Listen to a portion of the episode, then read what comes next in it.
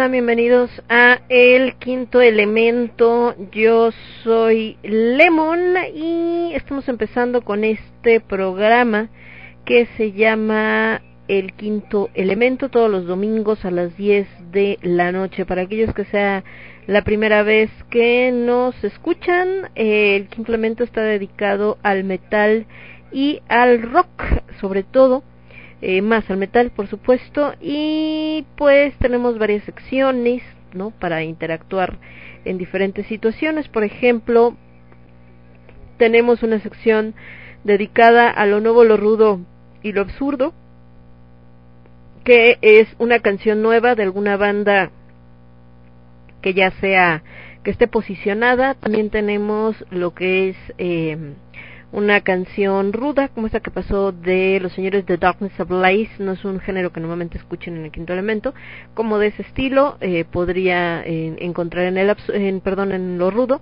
Y en el absurdo son esas canciones que a alguien se le ocurrió que era buena idea hacer versiones medio extrañas no de de rolitas rockeras metaleras, incluso algunas de pop, que te podrán o no gustar el pop, pero tampoco se siente chido verlo destrozado de repente en las versiones que se le ocurren a algunos pseudo cantantes, otras son chistosas, ¿no? Otras están bien cantadas, aunque el género pues como que nada que ver de la versión que hacen y esa es otra historia. Eh, por ponerles un ejemplo, porque una vez me insultaron de que, que era yo una ignorante y no sé qué, porque puse Maldito Duende de Héroes del Silencio, cantada por Rafael. Rafael pues es toda una figura en, en, España y en muchas partes del mundo, es un gran cantante, es un magnífico intérprete.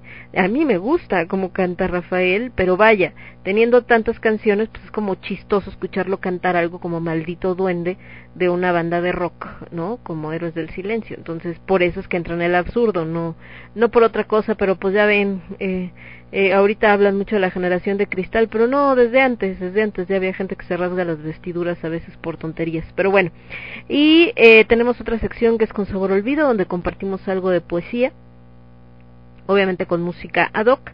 Y tenemos el pop en el metal, ahí al revés, son canciones de pop que de repente algunas bandas metaleras pues tienen sus gustos culposos y dijeron, pues me gusta, no sé, una canción de Britney Spears o de Lady Gaga, por mencionarles algunas. Entonces voy a hacer mi propia versión, pero acá con unos riffs bien poderosos. Entonces también eso es lo que pueden encontrar en el pop, en el metal. Y obviamente en el tema de lo que platicamos, pues es eh, un poquito de todo de lo que pasa alrededor del mundo de la música, tanto en la escena oscura como en la escena musical general, y también, por supuesto, lo que pasa en la escena mundial. Venimos arrastrando desde hace poco más de nueve meses un tema que no nos ha abandonado, por supuesto, que es el tema de la pandemia y todo lo que tiene que ver con el COVID-19, pues porque nos movamos hacia donde nos movamos, pues nos vamos a encontrar con todo esto, ¿no? Eh, pues sigue aquí por muchas cosas y sobre todo, por ejemplo, el día de hoy el programa está dedicado a estos grandes músicos que eh, pues estaban aquí como con nosotros, perdón, y desgraciadamente nos abandonaron de este plano terrenal.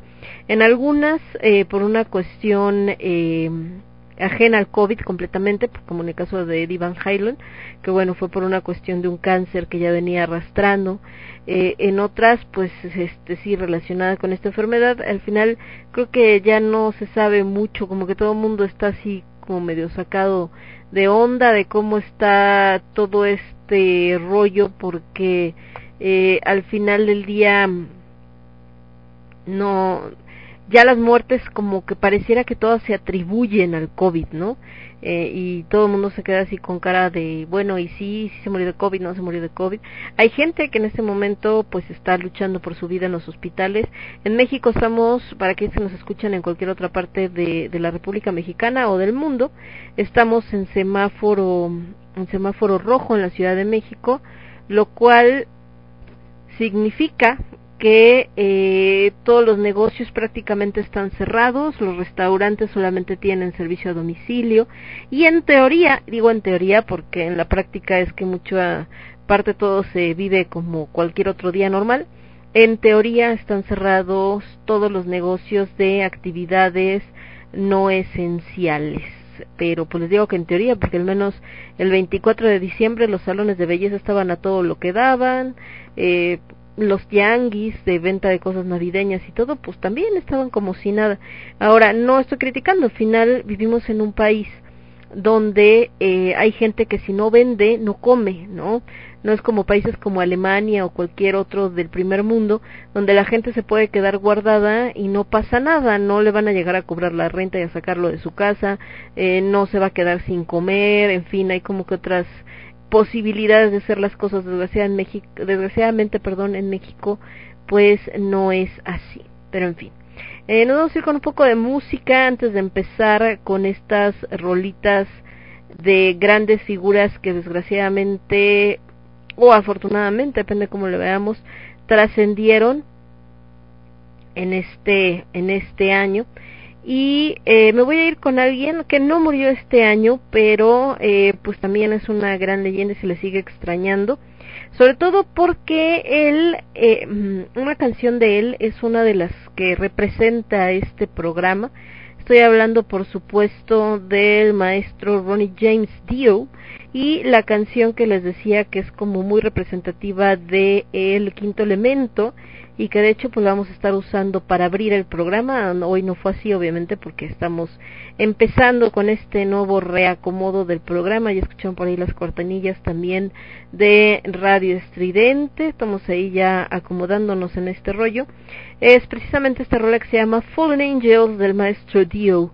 Y regreso con ustedes en un segundito. Yo soy Lemon, este es el quinto elemento. Lo escuchas únicamente a través de Radio Estridente. Volvemos.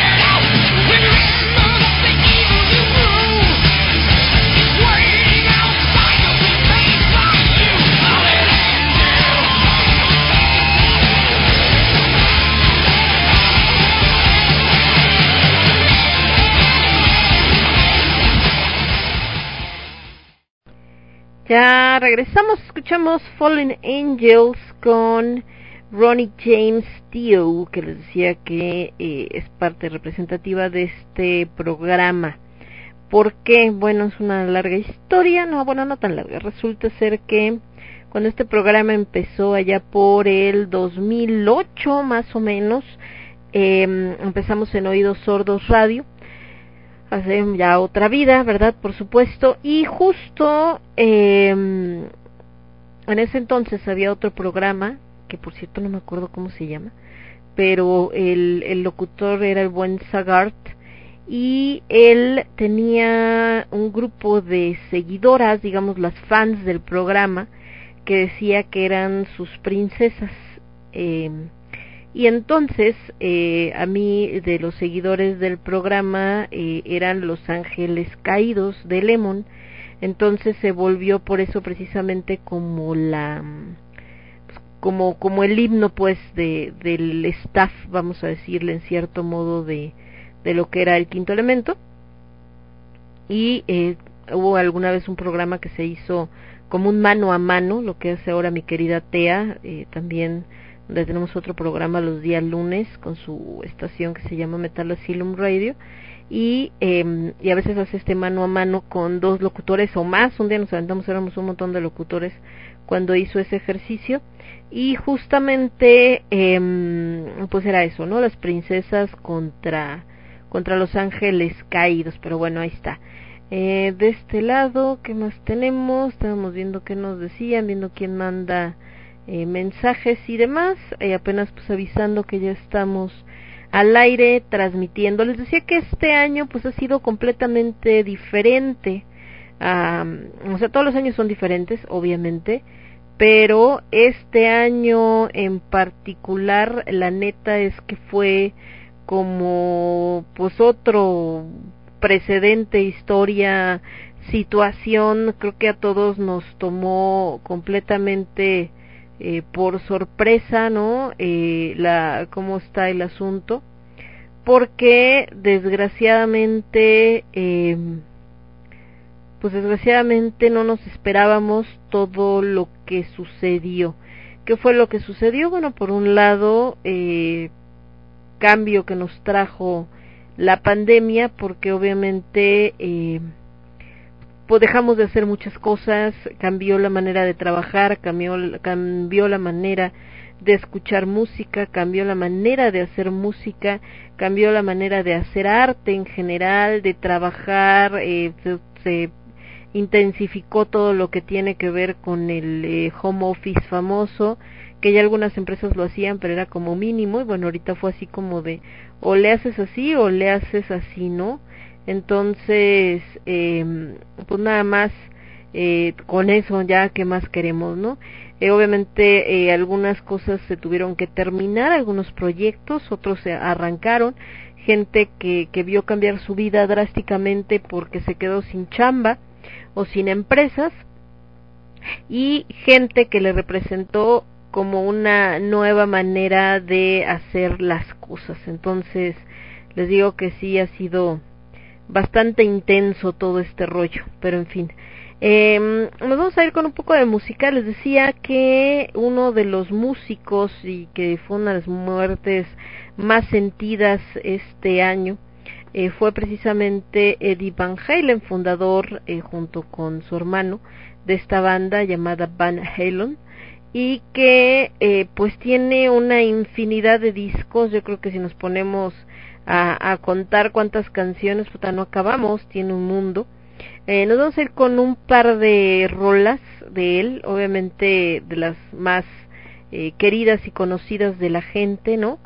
y, eh, y por supuesto si tienen ustedes alguna petición en especial lo pueden hacer si nos quieren mandar algún saludo algún músico que digan Lemo no se te vaya a olvidar tal músico que también es súper importante claro que sí con mucho gusto ahorita nos vamos a ir de Van Halen con esto que se llama Jump después nos vamos con Dreams y cerramos con Eruption y regresamos yo soy Lemon esto es el quinto elemento y lo escuchas únicamente a través de Radio Estridente. Esperen que se desacomodaron. Ay, bueno, no importa. Empezamos con Dreams, después Eruption y cerramos con Jump. Es que a la hora que las jalé las movió, pero no pasa nada. Y ahora sí, y regresamos rapidísimo en un momentito. Esto es el quinto elemento a través de Radio Estridente. Volvemos. Transmitiendo para todo el universo. Transmitiendo para todo el universo, Radio Estridente. Thank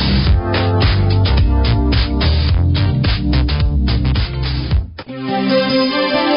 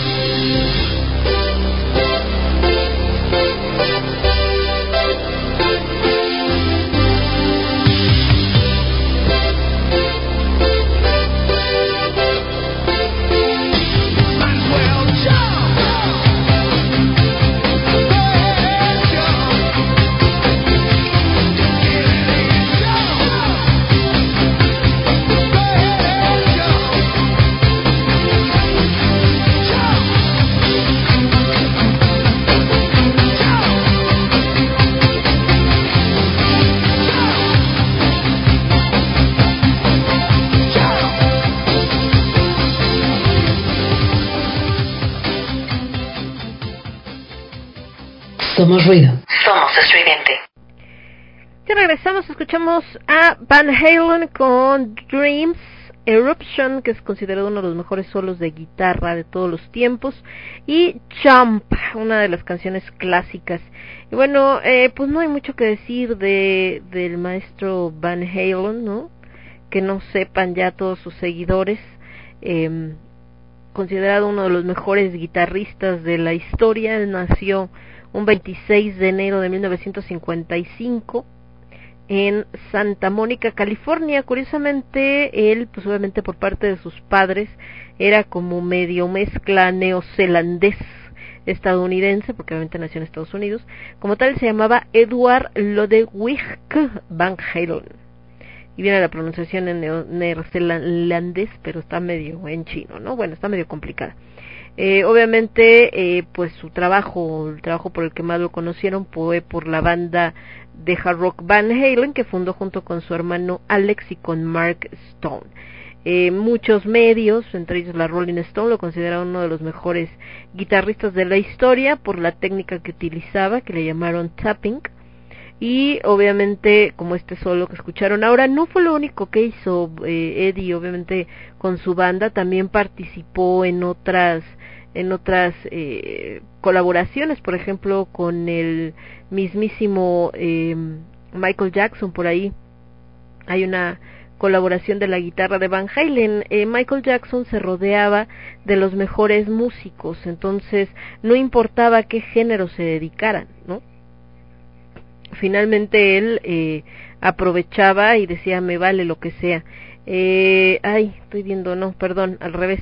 Él nació en Ámsterdam el 26 de enero del 55 y murió en Santa Mónica el 6 de octubre del 2020, hace poquito, estaba confundiendo con, con los lugares. Entonces, eh, les digo, era considerado muy importante por todo lo, lo que hizo, cómo se dio a conocer, ¿no? Eh, estuvo obviamente su infancia en Ámsterdam, hijo de Jan y de Eugenia Van Halen. Su papá era músico, era clarinetista, saxofonista y pianista, obviamente desde ahí esto tiene mucho que ver en la influencia que tuvo en, en la música. Eh, primero la banda se llamó eh, Mammoth eh, con Mark Stone en 1972. Después se unió David, eh, David Lee Root, varios conocen por supuesto. Finalmente se queda con el nombre definitivo de Van Halen cuando llega el bajista Michael Anthony y obviamente Eddie pues se convierte en parte muy importante, ¿no?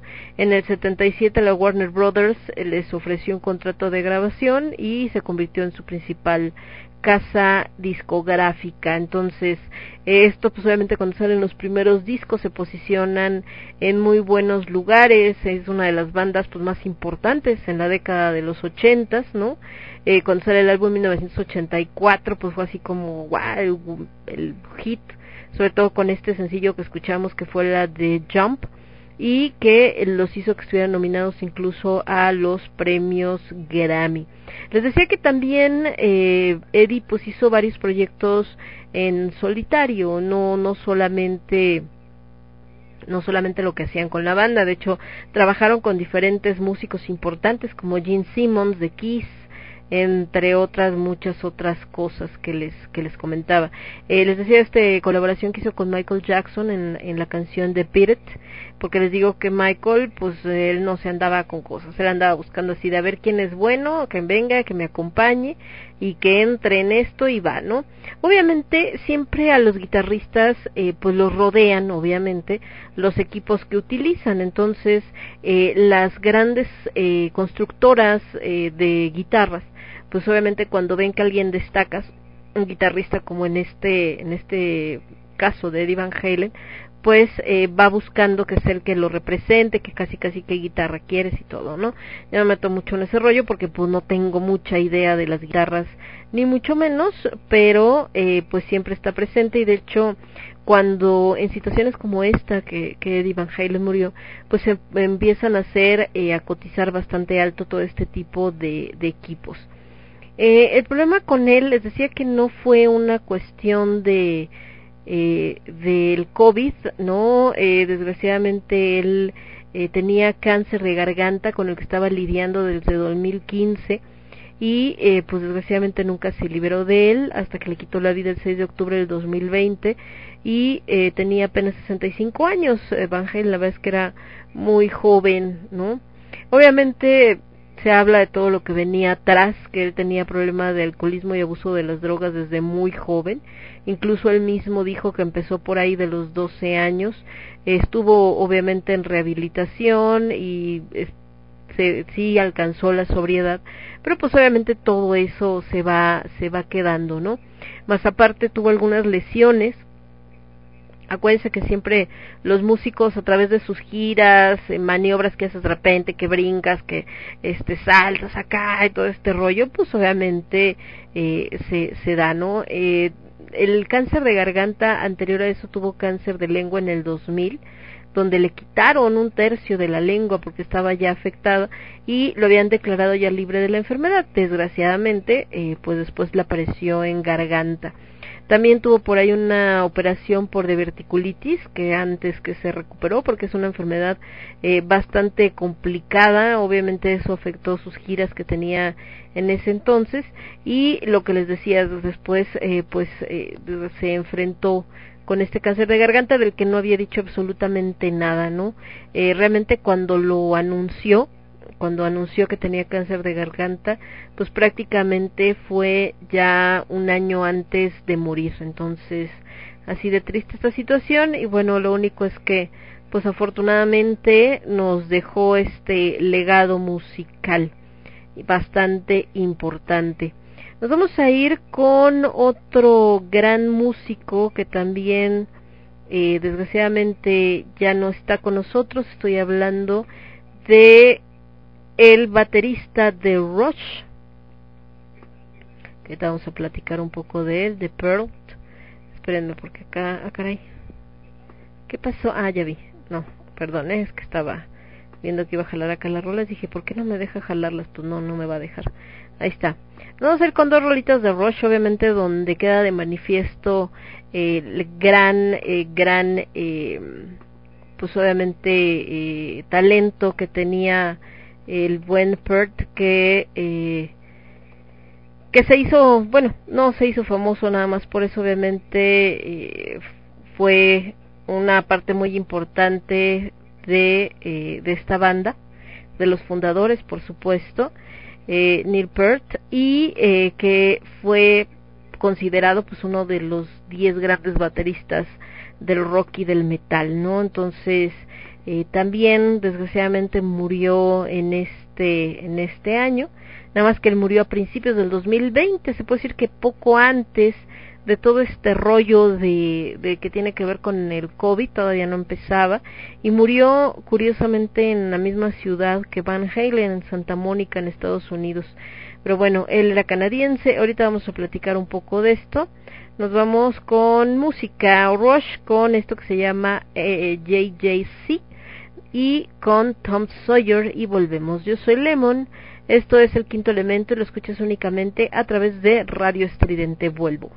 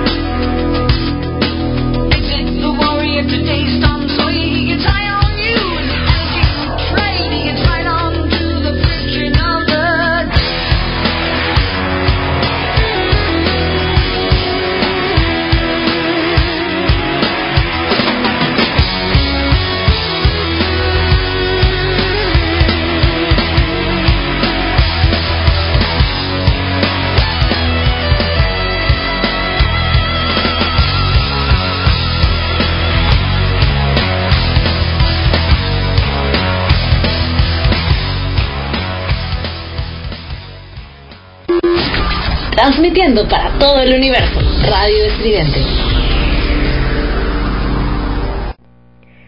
Ya regresamos, escuchamos a Rush con JJC y después Tom Sawyer. Y bueno, eh, con los guitarristas pasa algo muy particular, no sé en otros países, pero al menos en México.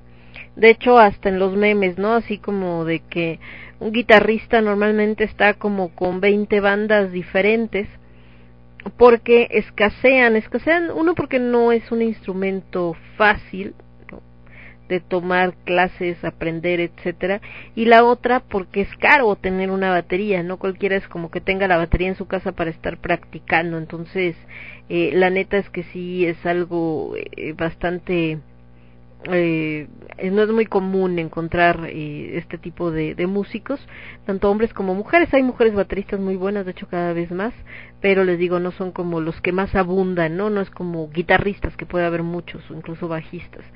Entonces, eh, lo que les decía, que normalmente eh, un mismo baterista está como con 10 proyectos diferentes y a lo largo de la historia en muchas bandas pasa lo mismo. En el caso del señor Neil Elgood Peart, que nació, les decía, en Canadá, específicamente en Ontario, el 12 de septiembre del 52 y que, bueno, desgraciadamente falleció en Santa Mónica, California, el 7 de enero del 2020. Fue de las primeras noticias del año.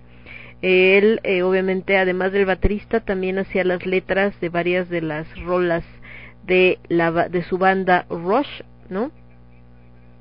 Él entró en el 74 cuando audicionó eh, para Jedi Lee y para Alex Lifeson, que necesitaban así como que con urgencia, ¿no? El un baterista porque el que tenían los abandonó justo antes de que eh, debutaran, o sea, de que habían tenido un álbum debut en Estados Unidos, lo querían promocionar y bueno, en ese momento se quedan sin baterista, eh, audicionan y se queda precisamente Neil.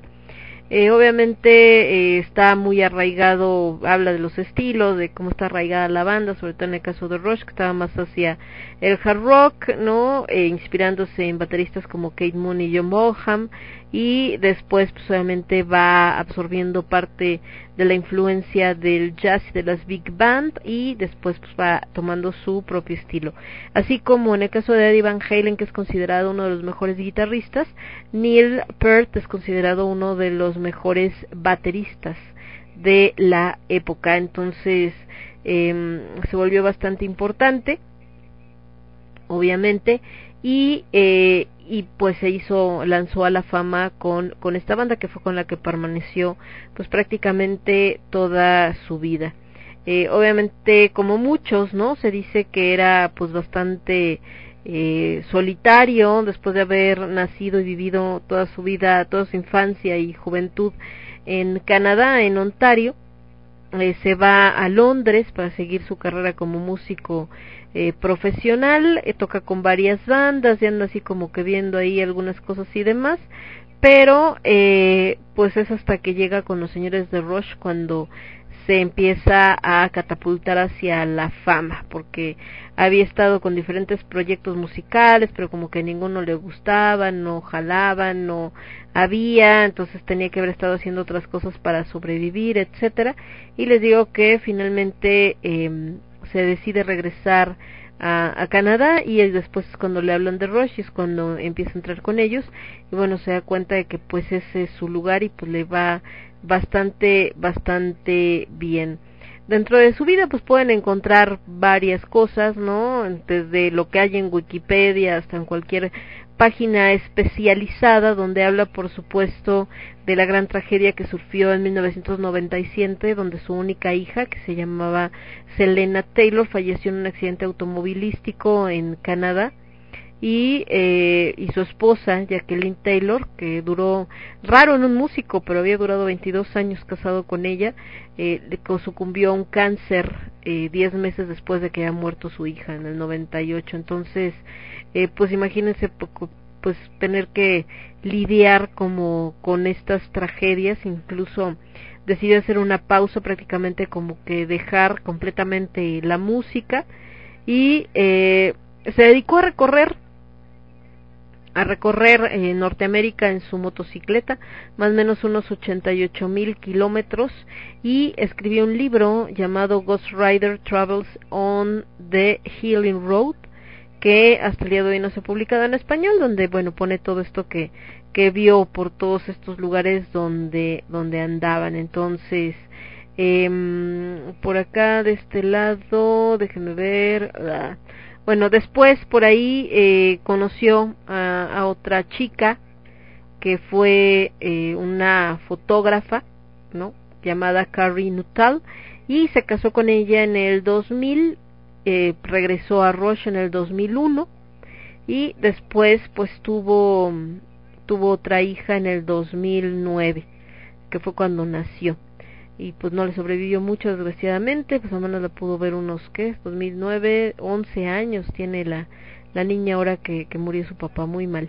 Bueno, eh, después les digo que, que regresó a, a seguir eh, tocando, pero tuvo por ahí algunos problemas de tendinitis y problemas del hombro, por lo que se dio cuenta de que pues no, no podía seguir y desgraciadamente el 7 de enero del 2020 que habíamos mencionado muere a consecuencia de un glioblastoma que es un tipo de tumor cerebral muy agresivo y apenas tenía 67 años, entonces digo que era bastante joven para morir de esa manera, ¿no?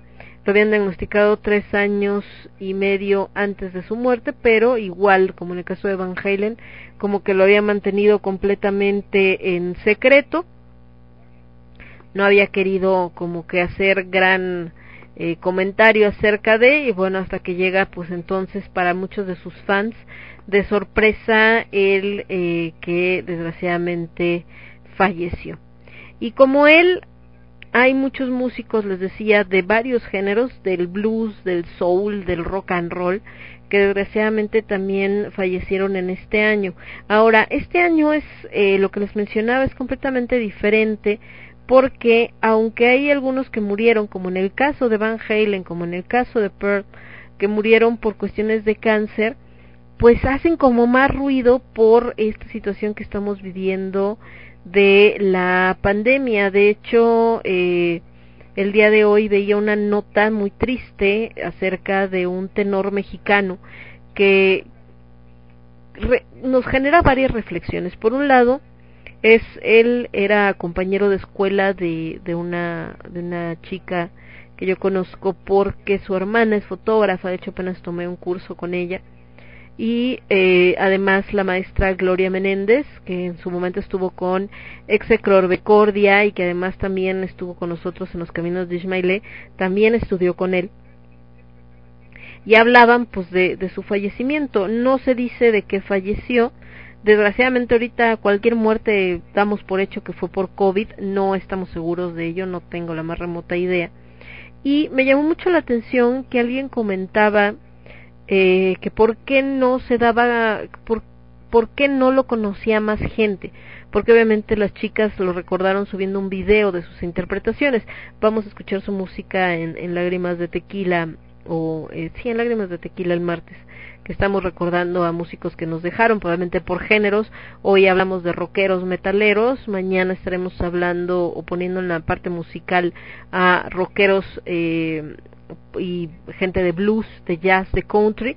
Y el martes, que es Lágrimas de Tequila, pues estaremos recordando a músicos de otros géneros, como en el caso de, por ejemplo, de Yoshio, ¿no? Cantante mexicano, de Oscar Chávez, que es de Trova, que van más acorde al programa. Pero bueno, regresando y obviamente a este gran tenor.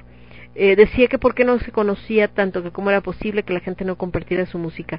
Eh, entra a saber la biografía de este hombre y eh, pues era parte del coro de Bellas Artes, además de otras agrupaciones musicales.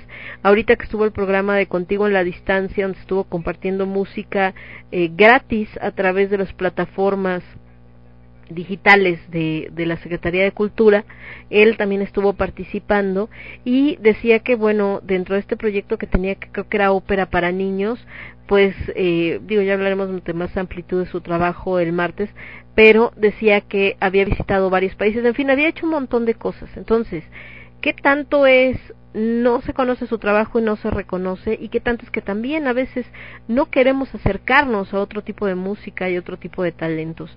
Lo veo también con eh, Dimash Kudaibergen, que ahora se ha puesto música de él, que es un chico de Kazajistán que es exageradamente talentoso. Yo creo que si no la mejor voz que existe en el planeta, sí de las mejores. Y también tiene un grupo de seguidores, incluso aquí también en México, pero no es conocido a un nivel de Maluma, por decir algo, ¿no? O de Bad Bunny o de cualquiera de esos güeyes.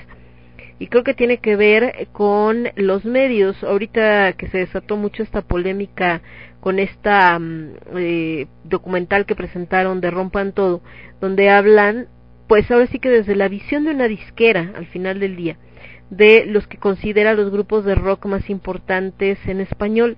Y obviamente hubo muchas críticas en que faltaron músicos, faltaron bandas de rock muy representativas que no se mencionaron o se mencionaron muy poco, pero finalmente pues es la visión del que hizo el documental. Y eh, es una visión muy comercial aquí nos pasa exactamente lo mismo.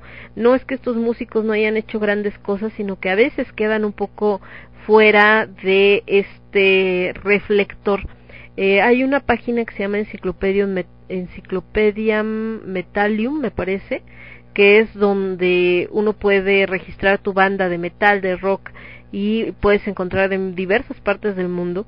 Y me llama mucho la atención eh, que estaba buscando información sobre los músicos que desgraciadamente fallecieron este año. Y tiene un área precisamente esa página donde registra los decesos de no solamente músicos sino también de productores musicales. Están ahí por ejemplo uno de los productores de Metallica también murió este año. Pero eh, lo triste es pensar cuántos de esos músicos talentosos y que a lo mejor la gente ve los nombres diciendo pues no lo conozco y la banda pues tampoco. Y no porque sean bandas malas sino son porque son poco promocionadas porque existe esta creencia de es que la gente quiere escuchar esto en este caso ahorita reggaetón. No es la primera ni la última vez que sucede esto. Antes del reggaetón existía otro género, el pop, y antes del pop, o sea, había, siempre hay como una música que es la que está de moda, es a la que le apuestan, y las demás se quedan atrás. El rock en su momento también tuvo su candelero en esto, precisamente que hace este documental. En los noventas hubo un repunte bastante importante del rock en español, y que se escuchaba en todos lados, ¿no? Después perdieron completamente el apoyo yo platiqué alguna vez con, bueno, varias veces con Salvador de, de, la Castañeda y justamente decía eso, ¿no? De que casi casi nos buscaban y nos rogaban y de repente, ¡pum!, desaparecimos y ya ahorita les hablas para decirle, oye, necesito promocionar mi proyecto y pues no me pelan, ¿no? Me, me mandan a la goma. Entonces, eh, también sucedió esto ahorita, pues a lo que le están apostando es al reggaetón y obviamente todos los demás géneros quedan atrás y con ello ahorita en este año que ha habido terribles decesos, pues también se quedan atrás, incluso en estos músicos que menciono, Yoshio, eh, Oscar Chávez, sí son muy conocidos, sí son muy queridos, pero también mucha gente ya no los conoce, sobre todo de las nuevas generaciones, y pues su muerte para ellos pasó sin pena ni gloria. Ahorita está hospitalizado el maestro Armando Manzanero, que es uno de los referentes a nivel mundial, y mucha gente desconoce, por ejemplo, que Armando Manzanero, sus canciones se han cantado no solamente en español, sino en diversos idiomas, y que es admirado no solo en México, sino en otras partes del mundo. Y ahorita que les decía este tenor, que a lo mejor aquí en México muchos no lo conocieron, no saben quién es, no conocen su trabajo, pero eso no quiere decir que no fuera exitoso. Probablemente en otros países no solamente lo conozcan bien, sino lo aprecien. Un caso que vemos con eh, Rolando Villazón, que les he comentado varias veces. Rolando es un tenor mexicano, ¿no? Yo lo conozco porque era mi compañero de la preparatoria hace muchos años y que eh, gana este concurso que hizo en su momento Placido Domingo que se llamaba Operalia y de ahí se catapulta, pero su carrera no la hizo en México, su carrera la ha hecho en Alemania, en Europa y actualmente yo sigo su página y tiene un montón de seguidores de todo el mundo y ves cómo eh, reconocen su trabajo, le aplauden y dices, pues qué bueno, ¿no? Pero qué triste que no lo hizo aquí. ¿Por qué? Porque su música aquí pues no es apreciada, ¿no? Y de hecho ahorita ha estado haciendo incluso también una labor filantrópica para niños, para la gente, porque esta cuestión de la cuarentena, de la pandemia, y anda trabajando. Entonces, eh, músicos como, como estos que estamos hoy mencionando, que son Eddie Van Halen eh, y Neil, eh, Neil Peart de, de Rush, pues sí son muy conocidos, pero también quizá haya mucha parte de generación que no sepa quién, sobre todo de Neil Peart, pues, Van Halen un poco más complicado, sí fue más conocido en todos los géneros por esto que colaboraba por diferentes proyectos, pero aún así, ¿no? El día que murió Van Halen en octubre, The Perth no tanto, porque fue a principios de año, pero en el caso de, de Van Halen, eh, así como había muchísimas personas diciendo que era una pena y que qué lástima que había fallecido y que había un gran vacío, pero también había mucha gente como siempre burlándose en el, ay, ahora resulta que todos son fans, y ahora resulta que todos se sabían sus canciones, y ahora no sé qué, entonces así como que, híjole, mano, como cómo te ayudo. Al final es gente que dejó una marca, ¿no? En el caso de Van Halen, pues una manera de tocar la guitarra, que no existía su propio estilo y una escuela. Y en el caso de Pert igual, ¿no? Una, eh, él se había nutrido con diferentes influencias a la hora de tocar la batería, pero al final también creó su propio estilo y un estilo que después empezaron a seguir. Les menciono todo esto porque de los músicos que vamos a escuchar a continuación, que desgraciadamente también eh, fallecieron en el eh, 2020, pues habrá algunos que nos suenan su música, habrá otros que no tanto, ¿no? Porque eh, participaron pues con otras con otras bandas. Por ejemplo, eh, les platico, espérenme, es que estoy acá, que tenemos este artículo donde nos resume un poco los músicos que están un poco mezclados. Eh, decían que este año pues empezó eh, bastante complicado, que arrasó con miles de personas y también con el rock, lo que decíamos que en enero pues Neil Elgood Peart de Rush, que les decía que él pues murió en enero, pero nada relacionado con el tema de de la pandemia, ¿no? Simplemente fue por este problema que ya tenía tanto de la tendinitis como con este padecimiento que le detectaron y que desgraciadamente eh, pues había ocultado y todo y falleció.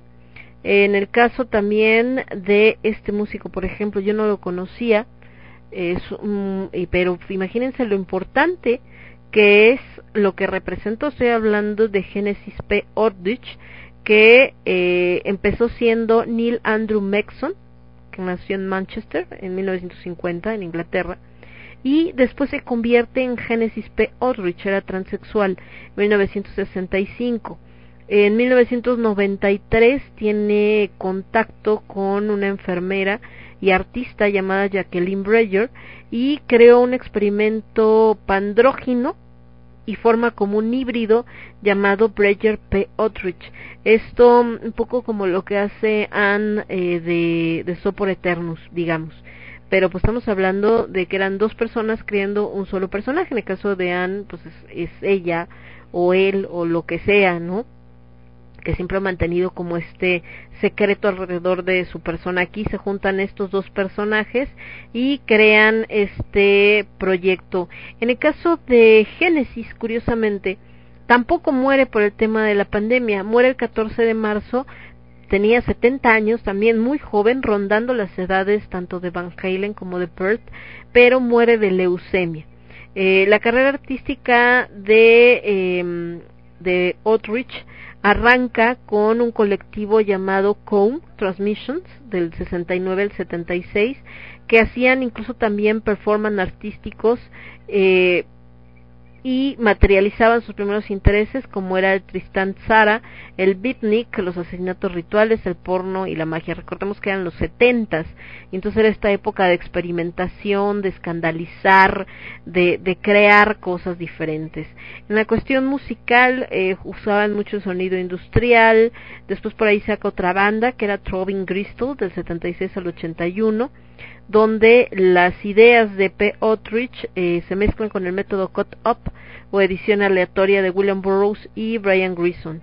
Después crea otra banda llamada eh, Psychic eh, TV en el 1982, que fue como lo último con lo que estuvo. Ahí eh, da una vuelta a la cuestión de la electrónica, empieza a hacer esta parte de mezcla psicodelia, la influencia del Marqués de Sade, eh, después entra eh, Timothy ¿no? que era bastante polémico por la cuestión de su consumo y promoción del LCD, y eh, después eh, por la enfermedad que padecía Génesis, especialmente esta leucemia, pues obviamente cae en una decadencia física bastante importante, era bastante frágil, tenía muchos problemas, estaba siempre con catéteres, eh, con respiradores, etcétera y eh, aunque siguió haciendo pues varias eh, presentaciones y demás, pues era como más complicado por su salud que era muy frágil.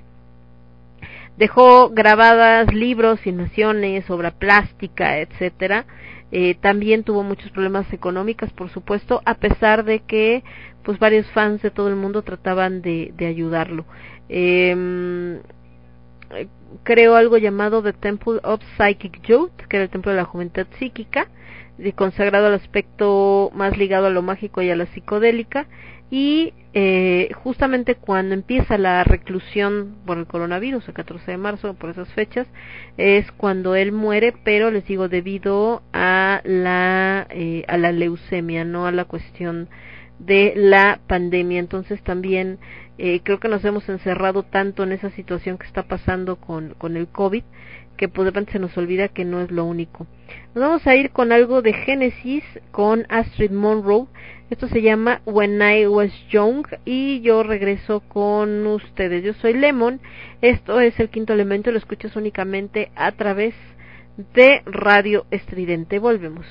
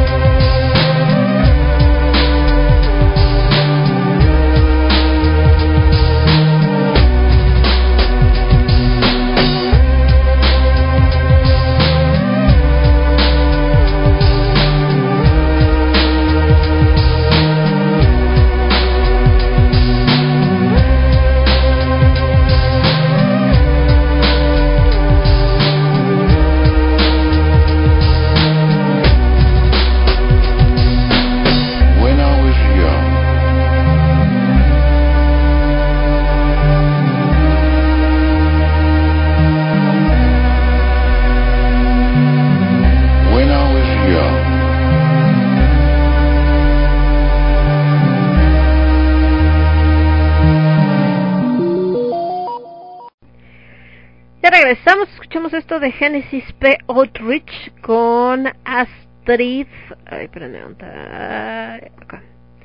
Con Astrid Monroe, estos experimentos. Les decía que al final eh, fue parte de, de este proceso creativo que desgraciadamente también se volvió bastante destructivo.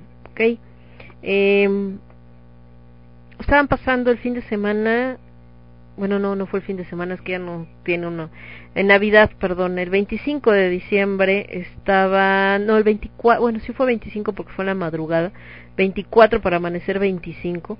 Estaban pasando en la televisión, andaba yo en Tula, Hidalgo, eh, una, la película de los Doors, la que lanzó en cierto, bueno, no lanzó la fama porque ya lo conocían, pero sus papeles más conocidos de Val Kilmer y eh, precisamente sobre la vida de Jim Morrison, que por ahí queremos hacer un especial también del Club de los 27, pero será más adelante. Pero bueno, el caso es que mmm, Jim Morrison, un hombre pues muy sensible, poeta, al final eh, Jim empieza siendo poeta, él no quería ser cantante, él quería que una banda o que un músico le pusiera melodía a sus creaciones, pero no cantarlas él. Eh, su personalidad era bastante magnética, se dan cuenta los chicos de la banda, de los Doors, y entonces es cuando le dicen, pues mira, sí, vamos a cantar tus canciones, les ponemos música, pero aparte tú cántalas. Y obviamente se hace el escándalo porque eran letras, eh, pues algunos dicen inentendibles, otros que con un mensaje ambiguo que se prestaba para la cuestión de las drogas, de hecho de ahí esta de Baby We Can Get Higher, y que dicen es que hace referencia a las drogas, van a un programa de televisión muy famoso en Estados Unidos y le dicen todo está bien pero no vayas a decir eso, no podemos hacer referencia a las drogas y él le vale y lo hace y bueno, se arma el escándalo, ¿no? Pero a qué me refiero ahorita recordando con este tema de Genesis P. Aldrich, también de Eddie Van Halen y de Neil Peart, que eh, la fama no es fácil en ningún momento caiga cuando eres joven, cuando eres más grande, lo que sea, es complicado, es difícil, hay que ser extremadamente maduro para que no te haga perder los pies del piso.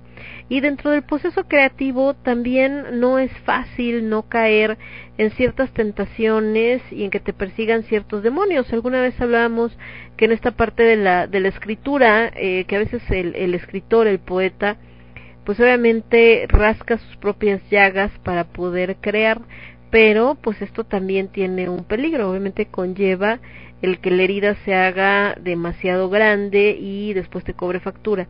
Y lo hemos visto con infinidad de, de cantantes, de músicos, de creadores, ¿no? Por ejemplo, eh, Kurt Cobain, este, todos los chicos del Club de los 27, lo que fue Jim Morrison, eh, este, Jimi Hendrix, eh, la bruja cósmica, Janis Joplin, eh, la misma Amy Winehouse, que entró muchos años después, dentro también de este Club de los 27, hablando de, de artistas, eh, actores, por ejemplo, estaban pasando Yumanji, el buen eh, Robin Williams, este Hugh Ledger, ¿no? Y por ahí nos seguimos en la lista, Jan Curtis de Joy Division, gente que, que no pudo con la presión o con la situación, con la depresión, con muchas cosas que estaban pasando y pues decidieron quitarse la vida. En México pues también tuvimos el caso de Ay, se me olvidó el nombre del cantante, apenas hicieron el homenaje. Se me acaba de ir, no puede ser posible. Eh, precisamente también que hicieron en este video de Ángeles, que hizo los señores de... Ay, pero ¿dónde está? Por acá estaba. Que incluso también eh, murió este el buen el Kitsch, pero Kitsch murió el año pasado, si mal no recuerdo que aquí está, déjenme por acá está el video de Ángeles, que lo lanzaron justamente en este octubre negro, hicieron esta composición, pero acá viene la que era de Mal Dolor, si mal no recuerdo el, el cantante, el estreno fue en, ay, déjame lo detengo tantito, ahí está. El estreno fue en octubre. ¿Dónde está? ¿Dónde está? Acá los comentarios. A ver si tiene la información. Ah, no tiene información, muy bien. Bueno, de este lado eh, fue donde está, es que por acá, este de la dedicatoria, eh, porque fue Jorge del Circo Volador, que era un, eh, una de las personas detrás de este gran proyecto del circo y de toda la, eh, pues obviamente el apoyo a, a las bandas emergentes y a la escena en general. Y en el caso de eh, Octavio Esquenda, ya me acordé, Octavio Esquenda, eh, pues obviamente también una presión ahí donde lo acusaron en algún momento de de acoso sexual, una cosa así, y entonces eh, pues fue mucha presión, eh, no sabemos qué pasó por su cabeza y él decide quitarse quitarse la vida, ¿no? Y en el caso de Kitsch, pues bueno, fue por, eh, este, por una enfermedad, entró al hospital por un problema que aparentemente no era nada grave, que solamente iba a, lo iban a operar, lo operaron y todo parecía bien, después hubo una complicación y eh, pues tristemente falleció. Entonces, eh, pues también esto fue algo de lo que eh, desgraciadamente pues nos, eh, nos topamos, ¿no? Entonces, eh, acá está, eh, sí, pero fue Octavio Esquenda de mal dolor. Y bueno, así estuvo de triste esta, esta historia. Y les digo que también estaban haciendo pues como toda esta, pues precisamente toda, todo este homenaje. Por aquí está la, la, la perdón, eh, la nota de, de Octavio, es que no recuerdo cuando, cuando falleció Octavio, pero por acá lo tenemos pero no, no fue este año, según yo fue el año pasado. Eh, 21, ah, no, ah, sí fue este año, 21 de marzo, ¿a poco sí fue este año? ¿Cómo creen? No me acuerdo, espérenme. Creo que sí, fue este año. Ah, estoy buscando, eh, espérenme, espérenme. Eh, ustedes que no de mal de aurora y de eh, mal dolor y de endemoniada también. Pero sí, fue el 21 de marzo de este año. Entonces también aquí entra precisamente como parte de la escena la muerte de Octavio. Y de Kitsch, creo que fue a finales del 2019, si mal no recuerdo. Lo de Jorge sí fue en este año también. No por temas de la pandemia, otra situación. Y les digo, bueno, en el caso de Octavio, desgraciadamente él, él se quitó la vida entonces, eh, también murieron por ahí varios metaleros y rockeros, si mal no recuerdo, por ahí creo que no me acuerdo si murió eh, alguno de, de estas bandas como de rock urbano también, que desgraciadamente fallecieron este año.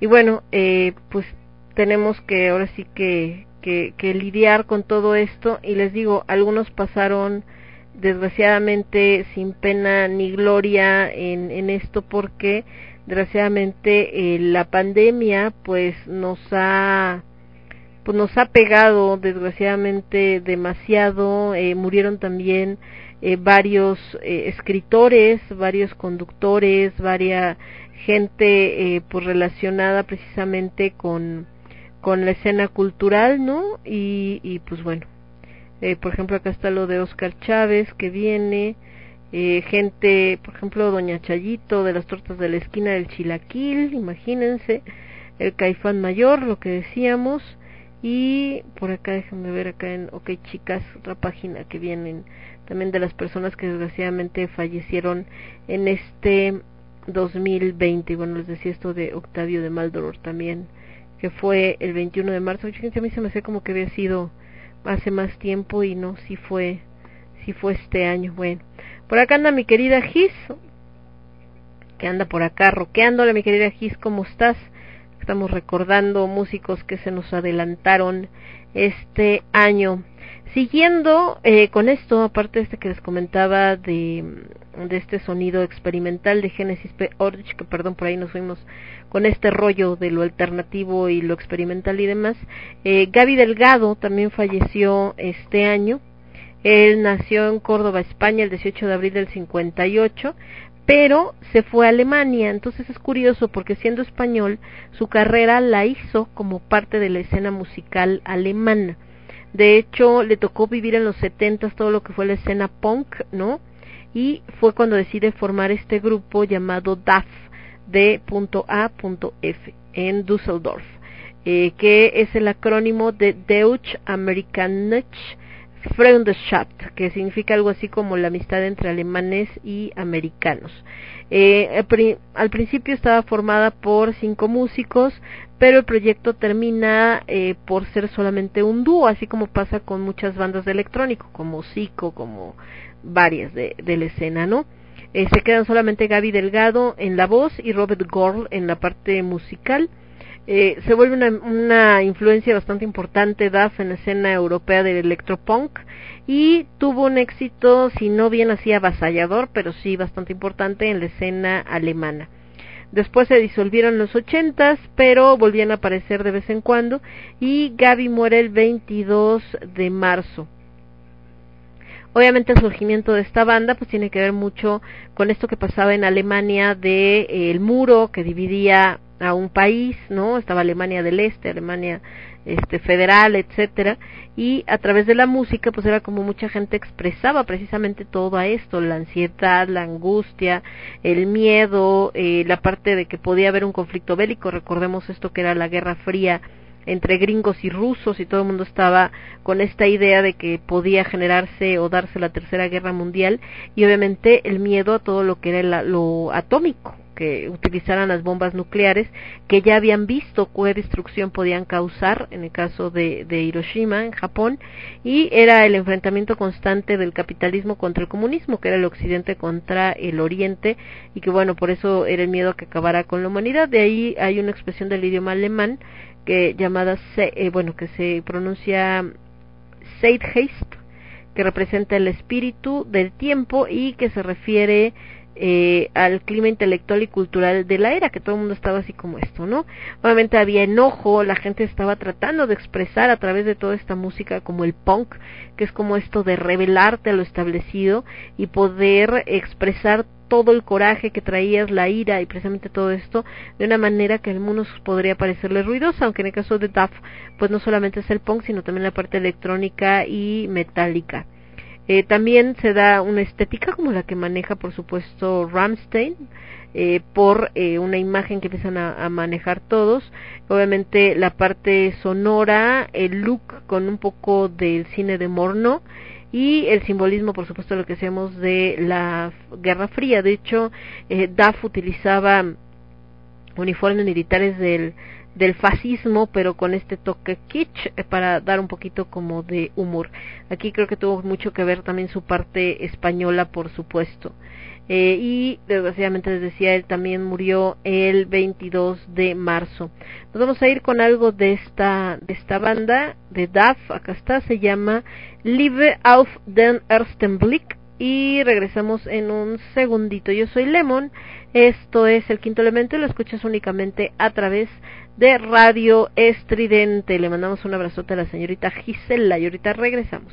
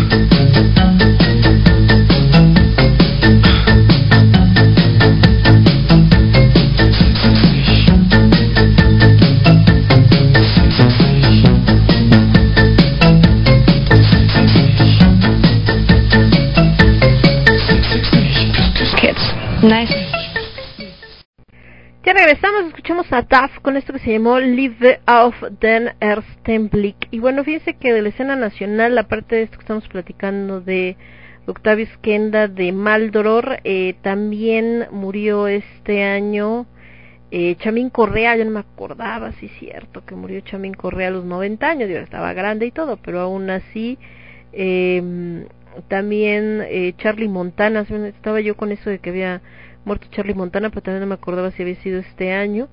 Y también Tavo Resorte, de la banda Resorte, también falleció este, este año.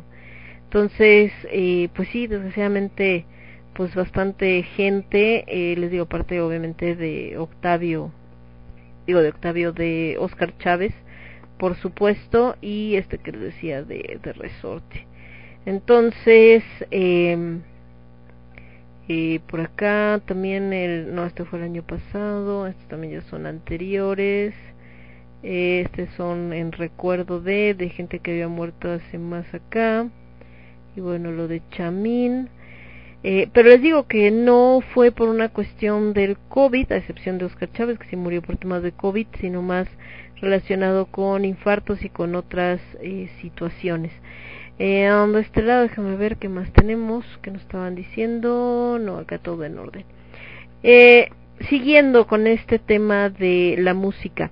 Hay canciones que a nosotros nos llegaron eh, con otros intérpretes y que así las conocimos. Estoy hablando, por supuesto, como de esta rola de I Love Rock and Roll, que se hizo muy famosa por la versión de Joan Janet y los Blackhearts y que eh, pues todo mundo fue así como de, ay, sí, la canción de Joan Janet de, de I Love Rock and Roll y maravillosa y wow y todo este rollo. Y resulta que pues no es de, de ella, ella la hizo famosa, pero realmente la versión original es de una banda que se llamaba The Arrows y eh, uno de los fundadores y músico de esta banda era Alan Merrill, que también murió este año justamente. Por acá anda llegando mi querido Alucard, dice ya por acá escuchándole. Hola mi querido Alucard, un besote y un abrazo, ¿cómo estás? Entonces, eh, también también él desgraciadamente falleció en este 2020 y él sí murió por complicaciones derivadas del coronavirus o al menos así lo dijo su familia, ¿no? Él falleció el 29 de marzo, también tenía 69 años, estamos hablando de todos los contemporáneos, digo que Eddie Van Halen, Neil Peart, este tenían, pues, Van Halen tenía 65, Peart tenía 67, en este caso, eh, este chico Alan Merrill tenía 69, en el caso de Gaby Delgado también creo que tenía 71, entonces andaban como muy cercanos en la cuestión de la, de, de las edades, ¿no? Incluso también Genesis P. Aldrich que murió de leucemia, o sea, otras cosas y otras complicaciones, pero también también tenía 60 y algo, entonces andaban como por esa por esas edades. Entonces en el caso de de Alan Murray, pues sí, desgraciadamente fallece por complicaciones de esto, le había nacido en el Bronx en el 51 y fundó la banda de Arrows curiosamente en Londres en el 74.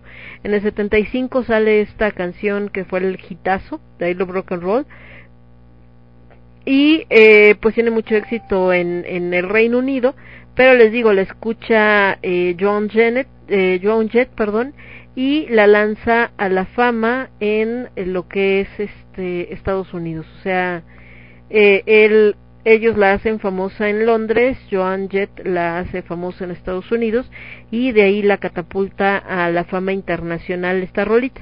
Pero la rolita nació en el 75 y Joan la cantó en el 82. También trabajó como modelo y como actor, eh, lo que es Merritt. Y antes de instalarse en Reino Unido, a mediados de los 70, estuvo también en Japón, donde comenzó su carrera con un grupo que se llamaba The Lead, y después empezó a trabajar como solista y vuelve a su natal Nueva York hasta los 80. La última canción que publicó fue en 2019, una rola llamada Your Love Song. Entonces, pues también desgraciadamente eh, falleció y les digo pues por esta por esta enfermedad eh, que pues todavía no nadie sabemos cómo está cómo se comporta. Eh, curiosamente eh, ahora que estuve en Tula no con parte de la familia de, de Aldo que siempre estamos no no hubo fiesta ni esto de los abrazos y la pachanga, no, realmente fue la cena y ya por la situación en cómo estamos.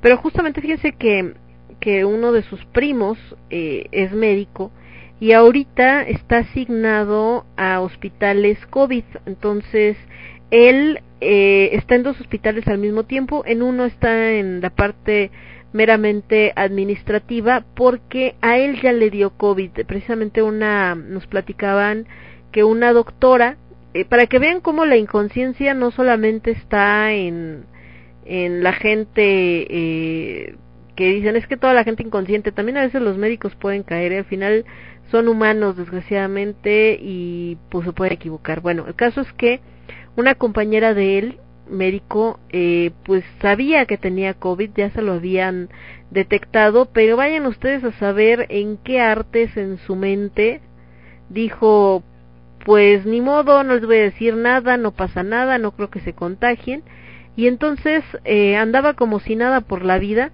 así de que no, es que como que me quiere dar gripa, el caso es que eh, él le da una le pide que le dé un aventón y eh, incluso le dice, ¿sabes qué? Pero maneja tú porque yo no me siento tan bien, ¿no? Porque como me quiere dar gripa, no, sí está bien. Este chico pues maneja el, el, el carro y resulta que el día siguiente le hablan y le dice, ¿sabes qué? Te tienes que hacer la prueba porque resulta que esta chica salió positivo. Y entonces contagió a varios compañeros, entre ellos este chavo. No fue tan grave como le dio el COVID, se recuperó al 100%, bueno, se recuperó al 90% y eh, por lo mismo en ese hospital ya no lo pusieron a, a, la primera línea con contacto con pacientes, solamente en la parte administrativa, pero está en otro hospital en Tizayuca y ahí sí está en la primera línea de, de choque, digamos, de recibir pacientes. Este hospital de Tizayuca es solamente COVID, es decir, no reciben enfermos de ninguna otra cosa, está dedicado 100% a atender eh, a pacientes que llegan con síntomas de la enfermedad, tanto graves como no tan graves. Pero la situación está bastante complicada, chicos. Nos decía que ese día, el 24 de diciembre, imagínense, el 24 de diciembre, porque él no estuvo en la cena, precisamente porque tuvo que estar de guardia. Y eh, pues nada más en su turno, que fue toda la noche, murieron cinco personas. Dos de ellas ni siquiera alcanzaron a entrar al hospital, murieron en las ambulancias porque no había camas, ¿no? y obviamente eh, pues las medidas de seguridad que lleva el doctor pues son dice me baño como tres cuatro veces tengo como veinte cambios de ropa los guantes la mascarilla todo no estarte cambiando el traje lo dejas te pones te haces porque además él acaba de ser papá no hace mucho. Y obviamente pues tiene que tener todos los cuidados cuando llega a su casa pues por su hijo no entonces eh, está bastante complejo. No lo vi en plan eh, drama, así como de, ay, corran por su vida, no, pero sí espantado, sí preocupado por lo que está viendo al final del día, ¿no? Eh, toda esta situación y por lo que decíamos, y, y ver gente que, ok, no te digan no convives con la misma gente con la que estás en tu casa, igual cenas tranquilamente, porque también es importante mentalmente hablando el tener contacto con la gente, no estar metido abajo de una piedra, pero el problema es que la gente lo lleva al otro extremo. De hecho, en Tula, en el camino me tocó ver pues que había fiestas con cohetes y banda y un montón de, de negocios que estaban como si nada, como la fresca mañana, ¿no? Entonces, ahí ya nos vamos al otro extremo. Hola, Micas, ¿cómo estás? Eh, anda por acá el buen Casiel que ya llegó. Entonces, eh, a esto voy, que tiene que ver con lo que estamos platicando, por el tema de, de la gente que desgraciadamente murió de COVID, como en el caso de, de Merrill, de Alan Merrill de, de The Arrows, y eh, que desgraciadamente por las complicaciones de la edad, por las complicaciones, pues al final también de la vida que llevaron, ¿no? Porque no no es como que tampoco hayan sido acá bien portaditos y todo, muchos les decía yo cayeron en los excesos, al final son como estas épocas de, de experimentación y demás, y eh, pues entre ese esa parte de estarse encontrando a sí mismos se causa mucho daño al organismo que después cuando viene una enfermedad como esta, como el COVID, pues el cuerpo no resiste. Además de la canción de Alan Merrill, esta de I Love Rock and Roll, que es la original, vamos a escuchar algo de Gang of Four eh, por Andy Hill, que murió el primero de febrero. Y, eh, y yo regreso con ustedes para seguir platicando de estas leyendas que trascendieron en este 2020. Yo soy Lemon, esto es el quinto elemento y lo escuchas únicamente a través de Radio Estridente. Volvemos.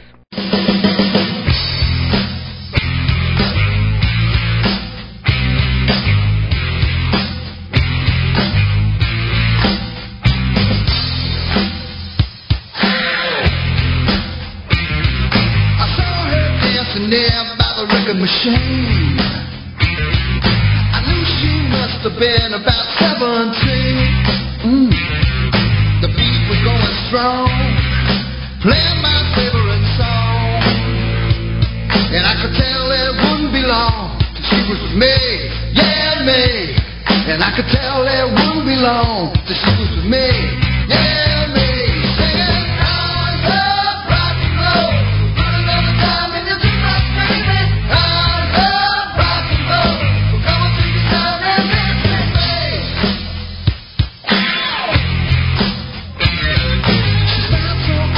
up and ask for her name.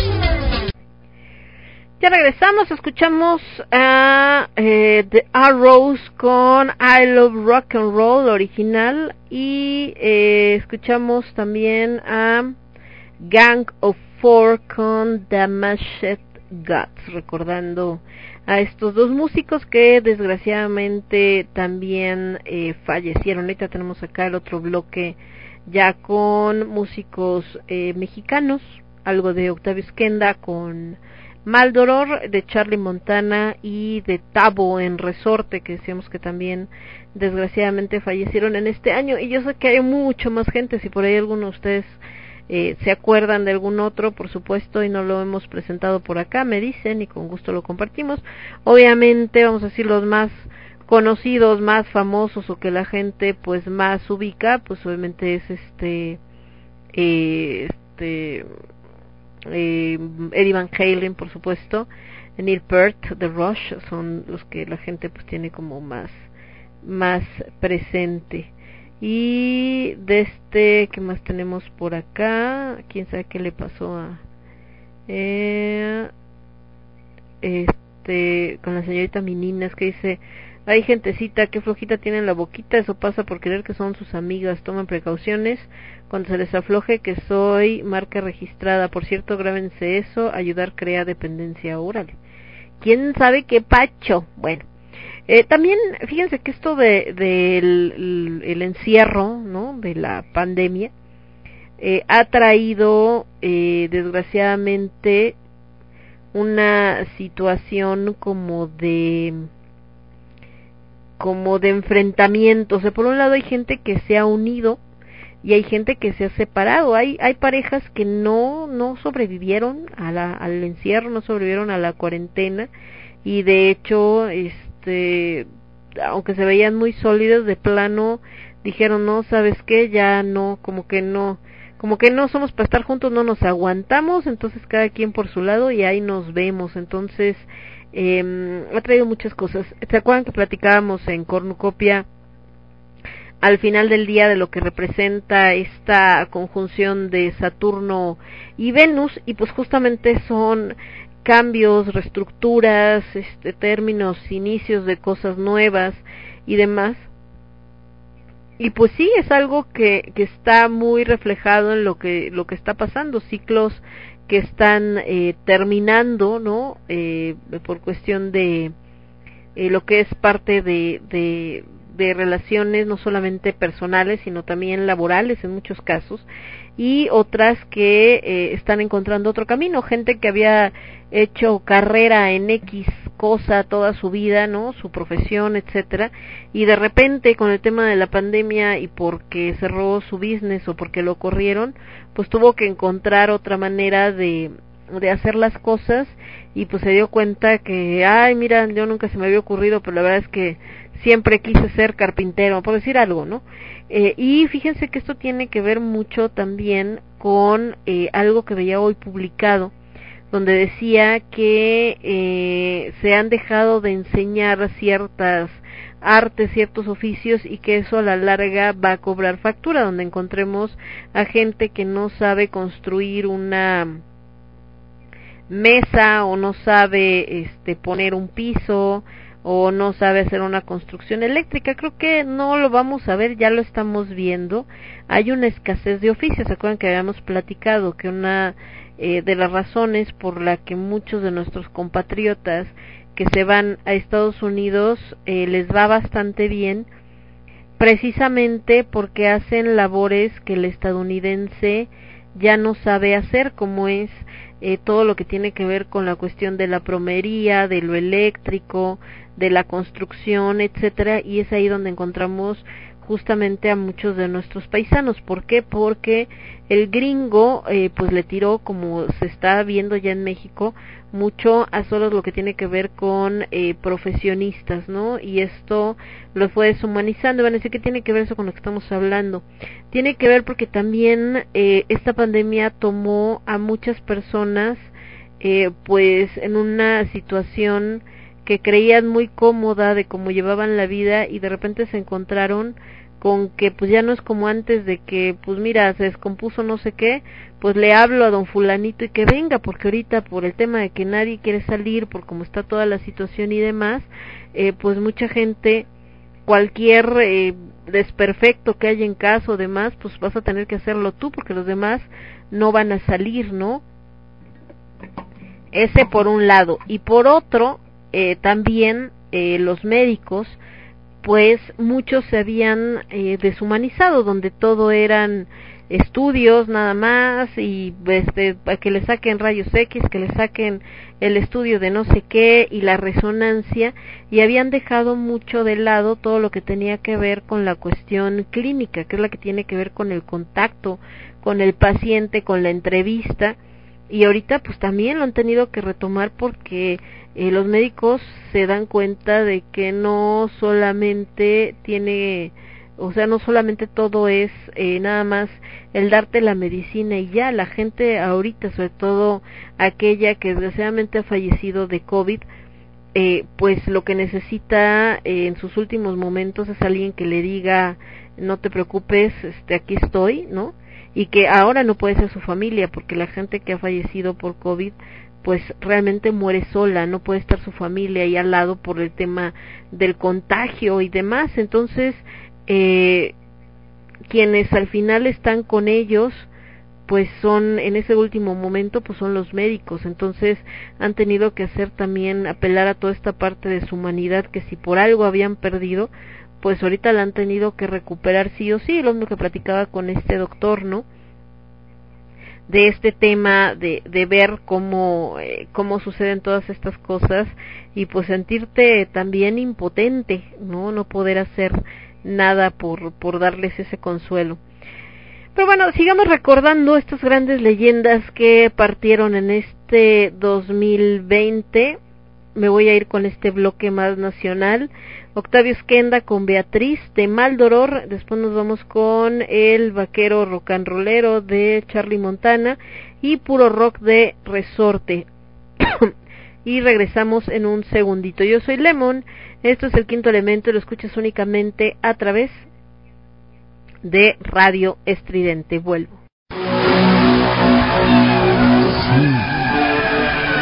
Hay dos formas de morir. Una de ellas se parece a ti.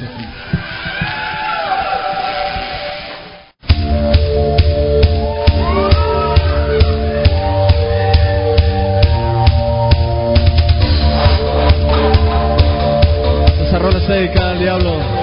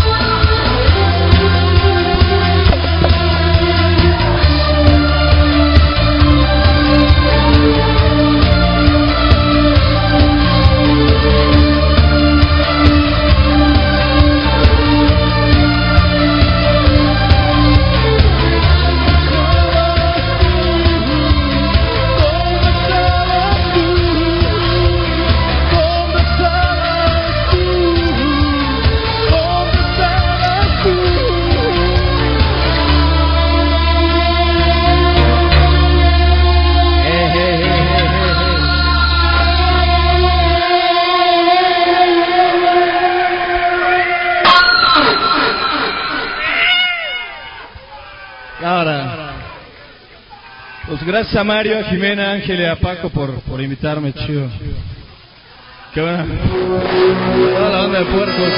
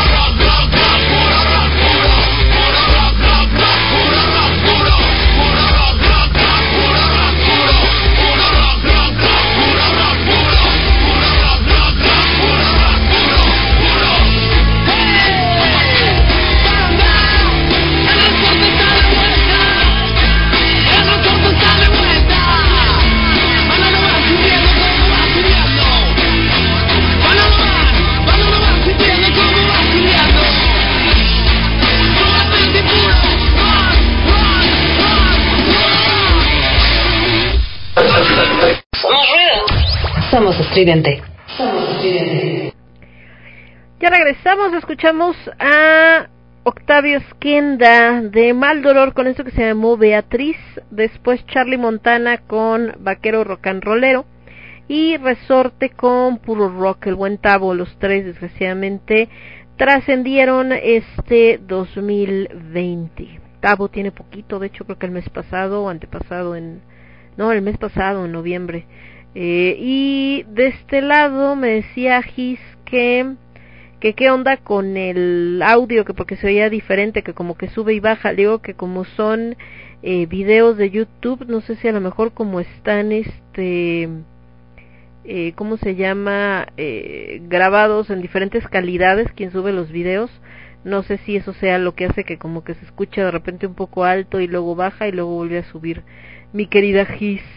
Y de este lado, está, estoy viendo acá algunas eh, eh, publicaciones, desgraciadamente, además de los músicos, pues también fallecieron importantes eh, escritores, les decía, actores, etcétera, y entre ellos Velasco Piña falleció el día de hoy o ayer, por lo que estaba viendo acá en, en el Facebook, que estaban subiendo la nota justamente los chicos de Yubon, porque creo que estuvo estuvo en algún momento en uno de los eventos del Festival Octubre Negro y sí apenas había visto yo esa nota. También murió Ruiz Zafón, un escritor de Barcelona, que era de los favoritos de mi mamá. De hecho, de Navidad le regalé su libro que fue este justamente póstumo donde retomaron algunas de sus eh, de sus cuentos que nunca había publicado, entonces,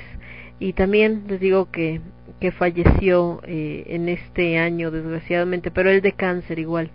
Eh, también ahí es cuando platicábamos, eh, realmente eh, sí ha matado mucha gente el coronavirus, pero creo que la gran diferencia es que cuando alguien muere de coronavirus todo el mundo se entera, es decir, todo el mundo está al pendiente de cuántos murieron por esta enfermedad en todo el mundo. Entonces es de ya murieron tantos en este país, ya murieron tantos en este otro, ya se murieron acá, ya se murieron allá. Pero realmente antes de eso nos habíamos puesto a pensar cuánta gente fallece por diferentes enfermedades. Yo creo que no, porque creo que muere mucho más gente de cáncer al año de los muertos que llevamos ahorita por coronavirus, ¿no?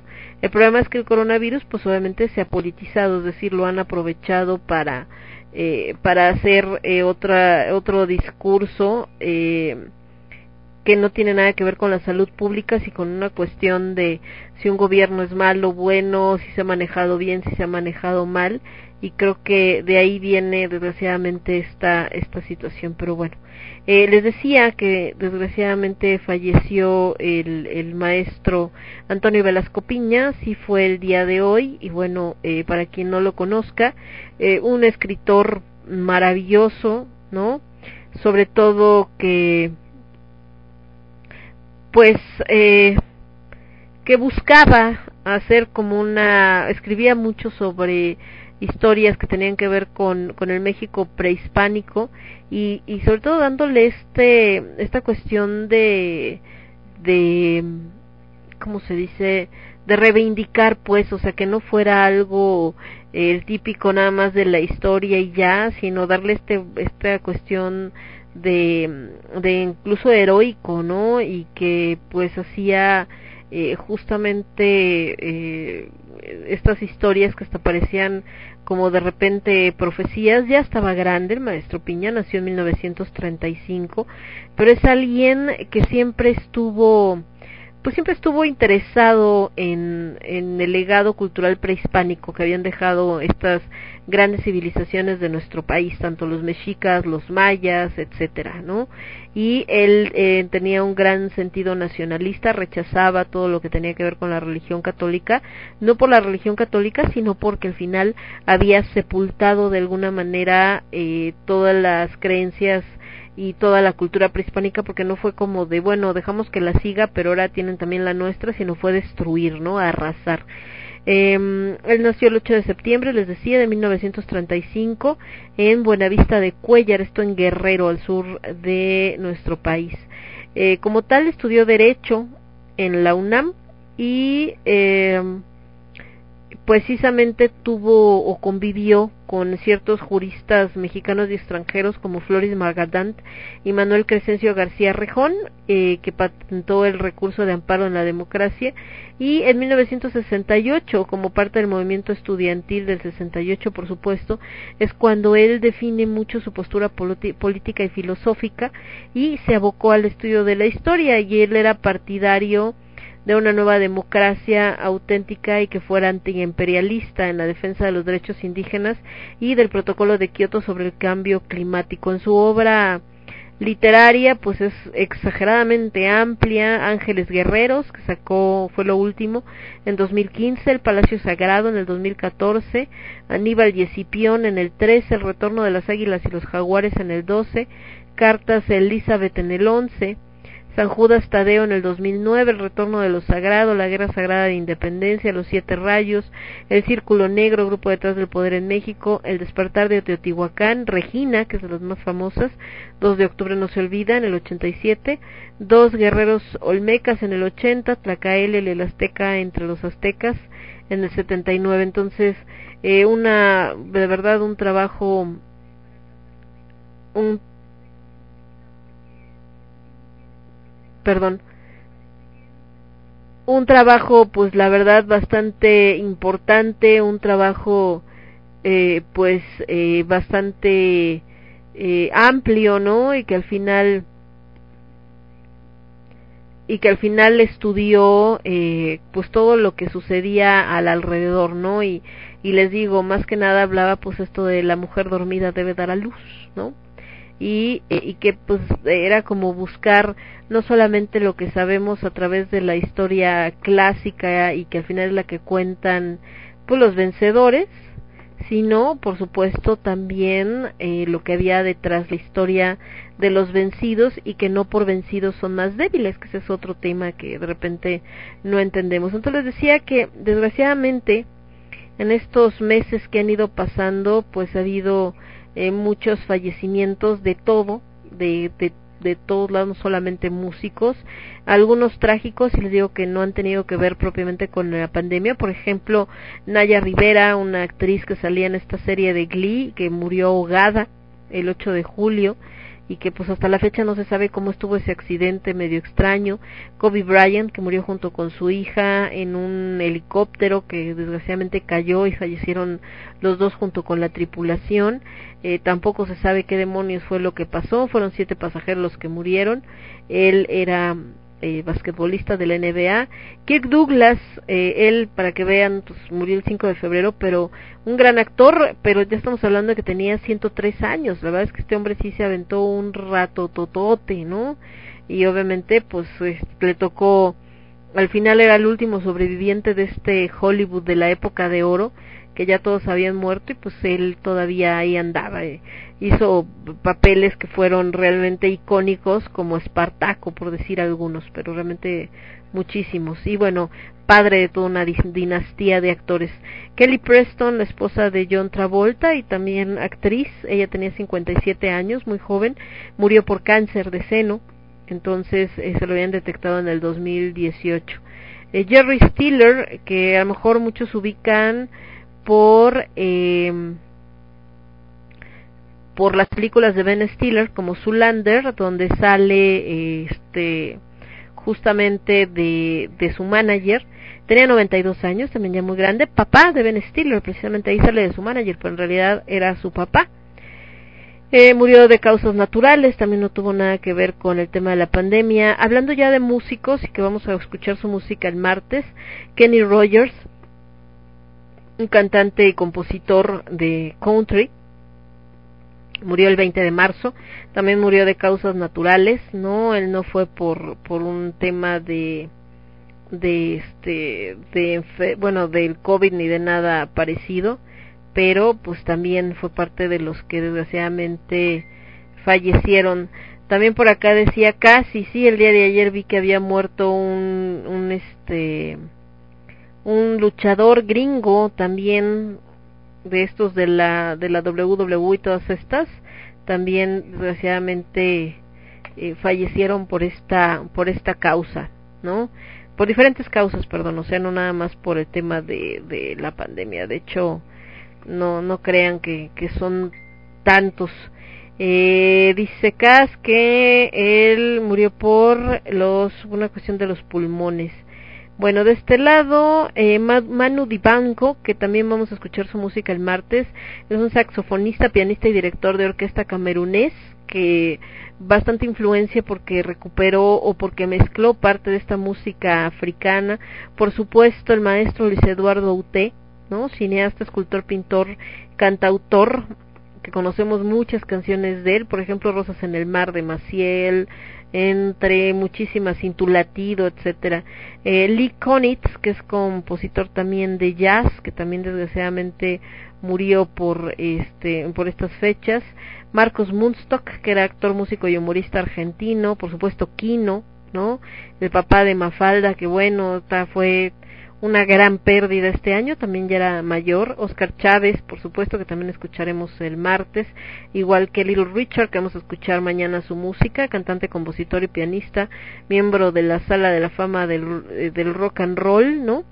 Este, con canciones pues icónicas, el buen Pau Donés, que también vamos a escuchar mañanita, de Jarabe de Palo, también murió de cáncer. Ennio Morricone, que escucharemos el martes, compositor de música para cine y bueno, conocidísimo. Malik Abdul Basit, también tenemos música de él, un rapero.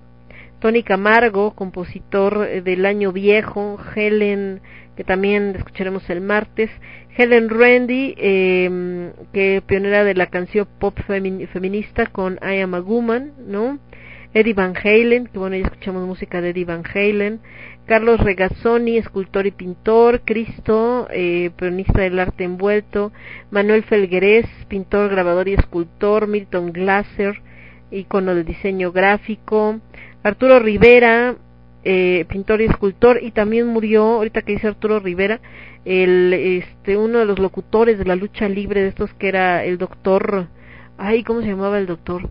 Que era así como también icónico todo lo que hacía. Mario Molina, uno de los grandes científicos, de los más grandes que dio México, ganó el premio Nobel de Química, murió el 7 de octubre. Eh, Guillermo Soberón, rector de la Universidad Nacional Autónoma de México y secretario de Salud entre el 82 y el 88. Ernesto Cardenal, un sacerdote político, traductor, escultor, poeta, autor de libros como el Evangelio en Solentine, Cántico Cósmico, Oración por Alin Morro y otros poemas. Tomás Urastegui, médico maestro dramaturgo, uno de los grandes dramaturgos que quedaban todavía mexicanos. Eh, Rubén Fonseca, abogado especialista en Derecho Penal, Luis Sepúlveda, cineasta, periodista, narrador, Amparo Dávila, una de las grandes cuentistas mexicanas también, que recibió el premio Jorge Ibargüengoitia de literatura, ¿no? Arturo Trejo Villafuerte, poeta, narrador, cronista y ensayista, Carlos Ruiz Zafón, que les comentaba, uno de los autores con mayor éxito en el mundo, eh, él era español y eh, tenía libros como La sombra en el viento, El príncipe de la tiniebla o Las luces de septiembre. José Vicente Anaya, poeta y ensayista. Jaime Augusto Shelley, poeta, dramaturgo y editor. Max von Sydow, de los actores eh, favoritos de Ingrid Bergman. Gabriel Retes, actor director mexicano, ¿no? Como que a lo mejor a algunos no les gustarían sus películas porque eran estas como tipo de Chin Chin el Teporoto y Teporocho, perdón, y esas cosas. Joel Schumacher, eh, director de películas como Batman por siempre. Olivia de Havilland, que era de las que quedaban igual que el buen Kirk Douglas de las grandes actrices de la época dorada de Hollywood. Tenía 104 años, imagínense. Alan Parker, productor, escritor y director como Expreso de Medianoche, Fama, Pink Floyd The Wall y Evita, Paul Leduc, cineasta de vanguardia también conocidísimo, eh, Sean Connery, el maestro Sean Connery por supuesto también, el buen Sean Connery, James Bond y entre muchos papeles que, que llevó a cabo, eh, Aaron Hernán, actor de cine, teatro y televisión, eh, que entre los que figuró por ejemplo el Seifredo, Hombres en Pugna, etcétera, Pilar Pellicer, ya hablando de México, por supuesto, también actriz de cine, teatro y televisión. Héctor Suárez también murió este año. Héctor Ortega, actor de cine, teatro y televisión. Manuel Loco Valdés también murió loco este año. Wanda Seux, una de las este, vedettes, ¿no? Ricardo Blume, también actor mexicano, entonces, pues bueno, eso por mencionar algunos que desgraciadamente fallecieron. Esta fue la actualización al 31 de octubre. Por ahí murió, les decíamos también este de Resortes y bueno, ahora de Resorte, perdón, y también ahora eh, el maestro eh, Velasco Piña, que también desgraciadamente falleció el día de hoy. Eh, dice que el el luchador que murió es Luke Harper, Brody Lee, murió por una enfermedad de los pulmones pero no por COVID, ¿no? Ahorita también hay gente que luego luego dicen que murió por COVID y también hay gente que no va a decir que murió por COVID, pues por el miedo. Nos vamos con otros dos músicos que tenemos acá para compartir con ustedes su música que también fallecieron este año, un tecladista y un baterista. Estoy hablando de Lee Kerslake con este con esta rolita y Ken Hensley con Lady in Black y ahorita regresando les hablo un poquito de ellos. Yo soy Lemon, esto es el quinto elemento y lo escuchas únicamente a través de Radio Est Come on, everybody. This is the time for you to get your hands together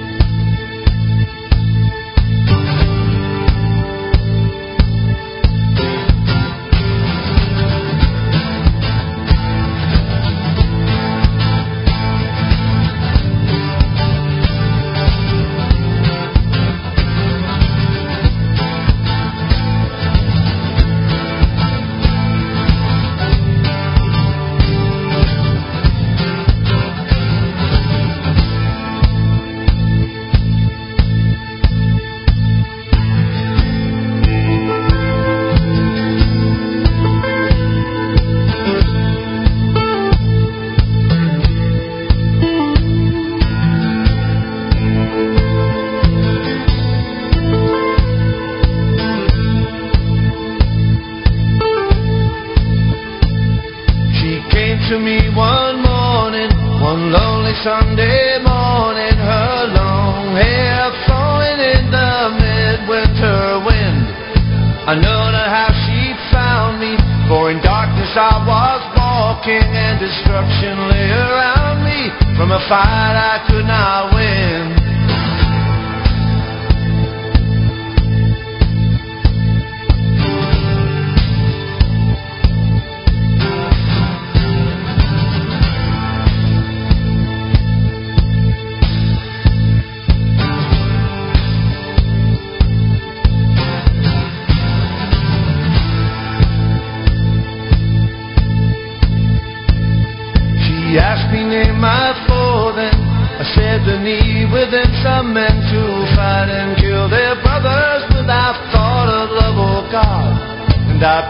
give me horses to trample down my enemies. So evil was my passion to devour this waste of life.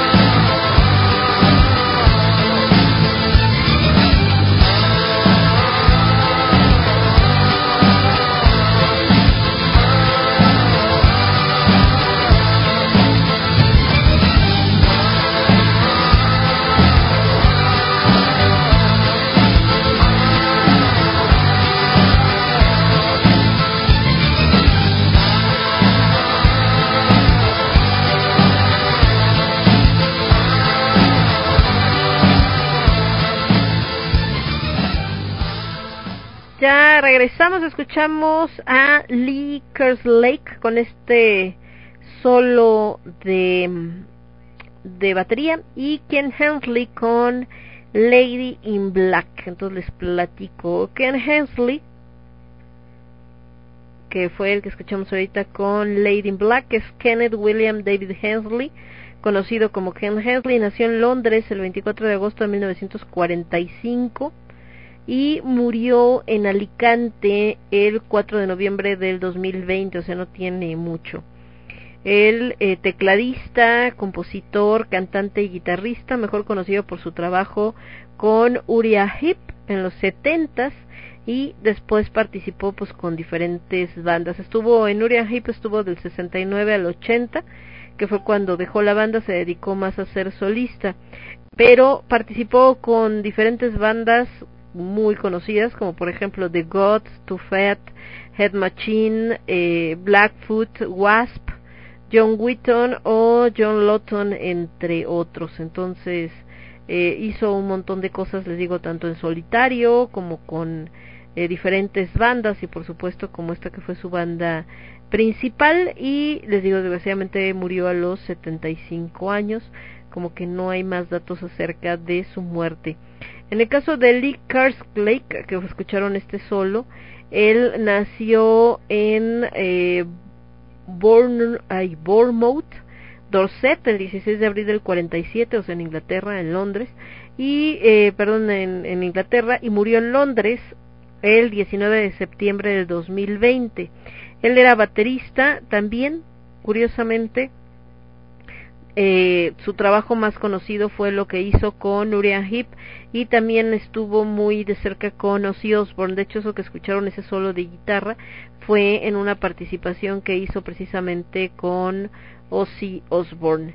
Eh, su carrera, él se unió a Uriah Heep en el 71 se salió en el 79, luego regresó en el 82, después lo tuvo que dejar por problemas de salud en el 2007 y así andaba por ahí, les digo, en una de esas, eh, pues obviamente lo contrató eh, Ozzy Osbourne, entonces estuvo participando con él en diferentes trabajos, ¿no? Y, eh, y bueno, por ahí estuvo eh, haciendo varias eh, cuestiones. Después empezó a tener problemas de salud, él tuvo que lidiar con el cáncer de próstata y le habían dado ocho meses de vida y estaban, pero ya antes le habían dicho y a la mera hora siempre no y entonces así estaba. Entonces, eh, pues desgraciadamente eh, fue consecuencia de este cáncer, por eso les digo que eh, hablamos mucho del COVID, de no sé qué y que cuánta gente ha muerto de COVID, pues ojalá así se tanto se, espantara la gente y se enojara la gente de toda, todas las personas que desgraciadamente hemos perdido a causa del cáncer, porque si se fijan, varios de los famosos que desgraciadamente han muerto, pues muchos, muchos han sido por la cuestión del cáncer más allá de eh, la más allá de la cuestión del COVID, ¿no? El COVID-19. Y bueno, de este lado, déjenme ver qué más tenemos. Ahí está. Estamos viendo por acá comentarios que me estaba diciendo por acá el señor Alucar, estamos checando otras cosas y estamos diciendo de esto de estos músicos mexicanos que también desgraciadamente fallecieron y escritores como este que les comentaba de el maestro Antonio Velasco Piña, ¿no? Que que desgraciadamente falleció y bueno, es alguien que eh, porque estuvo con el Octubre Negro? Bueno, obviamente porque él fue parte importante de esto que fue el movimiento del 68. Eh, muchos de sus escritos, por ejemplo Regina, pues habla de eso y es pues era eh, al final este legado vivo, ¿no? De, de primera mano, quien estuvo ahí, eh, pues ahora sí que mano a mano con toda esta gente que desgraciadamente perdió la vida por esta cuestión gubernamental de tirar a matar y todo este asunto. Entonces, ah, triste, triste el asunto. En fin, eh, volviendo, esto que estamos hablando, pues siguen apareciendo obviamente resultados, ¿no? De eh, que murió este eh, el autor del libro Regina, como si fuera el único que hizo, pero bueno, tenía 85 años y eh, pues gente, ya saben que no falta el ridículo, como este que está poniendo, se fue el inventor de las fantasías que siguen los mexicantianguis, sí, güey, ajá, sí, porque se los inventaba, pues al final el señor eh, también era investigador, no, no escribes nomás así ya, pero ya saben que no faltan los ridículos. Eh, ah, de veras, ya estamos en el Día de los Inocentes, hoy 28, por estas cuestiones eh, que mucha gente dice, ¿por qué el Día de los Inocentes? Bueno, el Día de los Inocentes, en estricta teoría, es porque es la fecha en la que eh, Herodes manda matar a todos los primogénitos para que no se cumpla la profecía que hablaba de que lo iban a derrotar, entonces eh, mataron un montón de niños y pues esa fue la, la situación y la circunstancia y por eso es que eh, pues eh, se recuerda a todos esos niños que murieron en un día como hoy pero ya de ahí después eh, por alguna razón rara no ya saben de estas este, ondas que se hacen en en los países relacionaron el día de los inocentes que es una matanza de niños con el April Fool que es en Estados Unidos el día de los tontos y que es donde eh, hacen bromas tontas a todo mundo. Entonces, bueno, ahorita obviamente son eh, fechas, por esto que es fin de año, donde muchas personas empiezan a hacer este recuento, ¿no? Este Día de los Inocentes es muy diferente del del año pasado y mucha gente lo que está haciendo es un recuento de lo que hay que dejar atrás y de lo que no. Ahorita que estamos hablando de estas personas que desgraciadamente ya trascendieron, estos eh, cantantes músicos y demás, eh, creo que también nos sirve a nosotros para que hagamos un recuento de qué cosas ya no queremos tener en nuestra vida y que sí es importante. Creo que también, eh, como ahorita que está este, pues, eh, polémica acerca de las vacunas y que la gente rica, ¿no? Extremista, porque ser rico no es malo, ¿no? Pero la gente que cree que ser rico es superior a los demás, eso sí es malo entonces, eh, están pues al borde del colapso porque aunque tengan la lana que tengan, no pueden comprar las vacunas y se tienen que esperar a su turno como todos los demás y pues eso los tiene en jaque porque eh, es gente que cree que con el dinero puedes comprar todo, ¿no? Y que por qué no vas a poder comprar la vacuna y que te la pongan a ti primero antes que a los médicos porque tú sí tienes la lana para comprarlo y bueno, eso ha generado, les digo, esta polémica bastante importante y se las menciono porque tiene que ver con esto que hablábamos de de estas eh, constelaciones y con estas conjunciones planetarias que hablábamos la semana pasada. Tiene que ver con el asunto de eh, la darnos cuenta la importancia o más bien darnos cuenta de lo que realmente es importante. Es decir eh, no lo material no la cuestión monetaria y que al final del día cuando tienes un problema de salud pues sí el dinero te ayuda a que te atiendan a lo mejor en un hospital eh, privado en lugar de un hospital público para que entonces eh, tengas una mejor atención. Pero independientemente de eso así sea el mejor hospital si ya no hay cura no hay cura igual te mueres no entonces eh, también creo que ha quedado muy de manifiesto eso que la prioridad pues al final es la salud, la gente con la que estamos, etcétera y el dinero pues te deja te deja solo, ¿no? El dinero finalmente te deja te deja solo, no te ayuda de mucho cuando ya no hay nada que hacer y pues sí, tenías toda la lana del mundo, pero pues cuando te mueras no te la vas a llevar, no es como que te vayan a forrar con ella, ¿no? En fin, y volviendo de este lado, mientras mi gato quién sabe qué está soñando, que está brinque y brinque, estábamos hablando de la gente que, que falleció y les decía que en la parte de la música también murió eh, uno de los integrantes de nada más que esa, creo que se los voy a poner mañana por porque es una aunque es rock es como más eh, fresón vamos a decir porque eh, murió también uno de los integrantes de The Outfield no y fue de los que también fueron recordados. También Bill Withers que es un músico de de blues, eh, Kenny Rogers, decíamos, Little Richard, este, Paul Doné, Justin Tones, que es este como hipopero, rapero, también igual que Malik B, eh, también murió, y Huey, que también es de ese estilo, ¿no? Entonces, eh, es también parte de la música que tenemos, pues ya como es de otro género, pues igual vamos a estar compartiendo eh, mañana. Empezamos el programa con música de Van Halen y The Rush.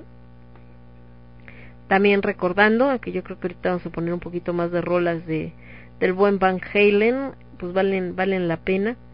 Y que decíamos que había participado también con otros músicos y quedó muy de manifiesto pues precisamente su eh, todo el talento que tenía eh, con la guitarra. Entonces eh, pues sí son de estas grandes pérdidas sobre todo porque no era un hombre grande no o sea no estaba jovencito me queda claro pero vaya tampoco era un anciano entonces creo que eso es algo que, que a mucha gente le puede el que mueran uh, grandes músicos todavía en una edad en la que eh, podemos considerar que pudieran haber hecho muchísimas más cosas, ¿no? Y, y seguir haciendo más composiciones. Lo mismo que con Doné, Pau Doné, pues murió muy joven.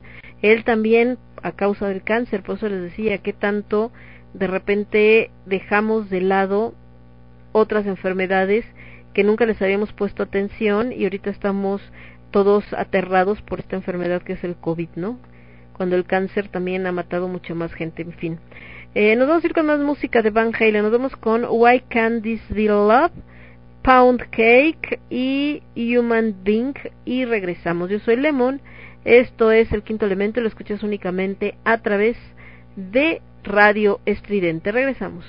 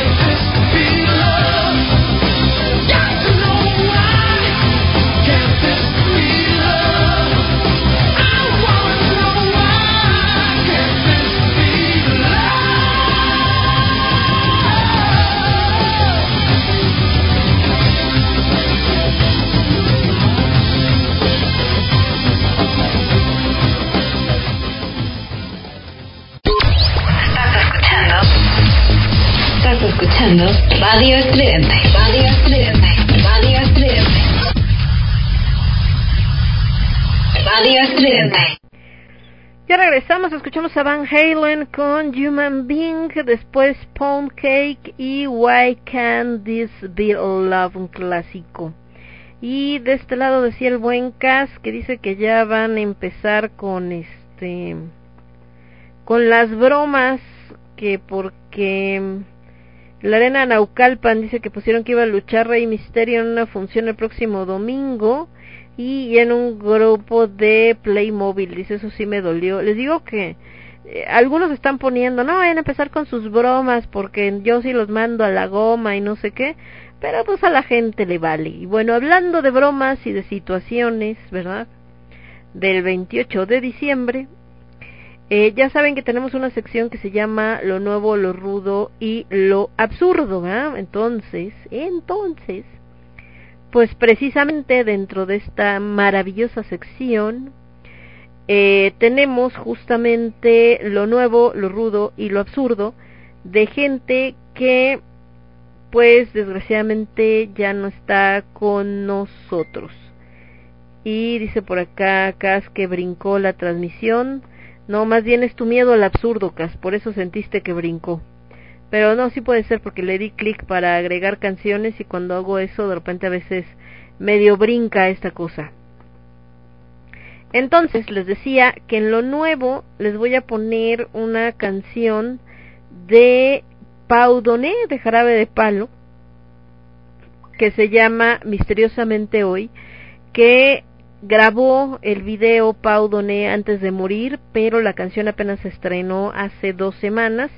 Después en lo rudo nos vamos a ir con eh, Power Trip y esto que se llama Manifest Decimation eh, porque resulta que Riley Gale, que es el cantante de esta banda de Power Trip, falleció a los 34 años, también el 26 de agosto de este año, nunca dijeron, bueno, hasta el momento, no han dicho como por qué, qué pasó, qué fue, qué onda, no revelaron la causa del deseo, simplemente, del deceso, perdón, simplemente la banda anunció que, que su cantante y hermano había fallecido anoche, y que era un gran estrella de rock, humilde, generoso, que celebraban su vida a través de su música y de todo, pero eh, pues no no se reveló eh, causa de la muerte de, de este hombre, ¿no? De Riley. Simplemente acá la cuestión y que pues el funeral y todo estaba pendiente, pero igual por el tema de la pandemia, que fundó la banda en el 2008 en Dallas, Texas, junto con Chris Ulsh y el bajista Chris Wetzel y los guitarristas Black Ibanez y Nick Stewart, ¿no? Sacaron un EP que se llamaba Armageddon Blues en el 2009, eh, seguido por eh, Power Trip en el 2011, publicaron dos discos de estudio, Manifest Decimation, que es la canción que vamos a escuchar en el 2013, y Nightmare Logic en el 2017, además de un disco recopilatorio Opening Fire en 2018, y pues desgraciadamente pues falleció muy muy joven. Entonces eso es lo que vamos a escuchar. Y en el absurdo pues ya saben de estas preciosidades que Facebook nos regala que no falta alguien que las encuentra y dice qué creen que me encontré en el en el internet y entonces por ahí las ponen y uno que está viendo así tranquilamente dices ay mira qué chistoso tú. De dónde sacaron esa canción y bueno algo así más o menos lo que vamos a escuchar y yo regreso. Yo soy Lemon, esto es el quinto elemento, lo escuchas únicamente a través de Radio Estridente. Volvemos.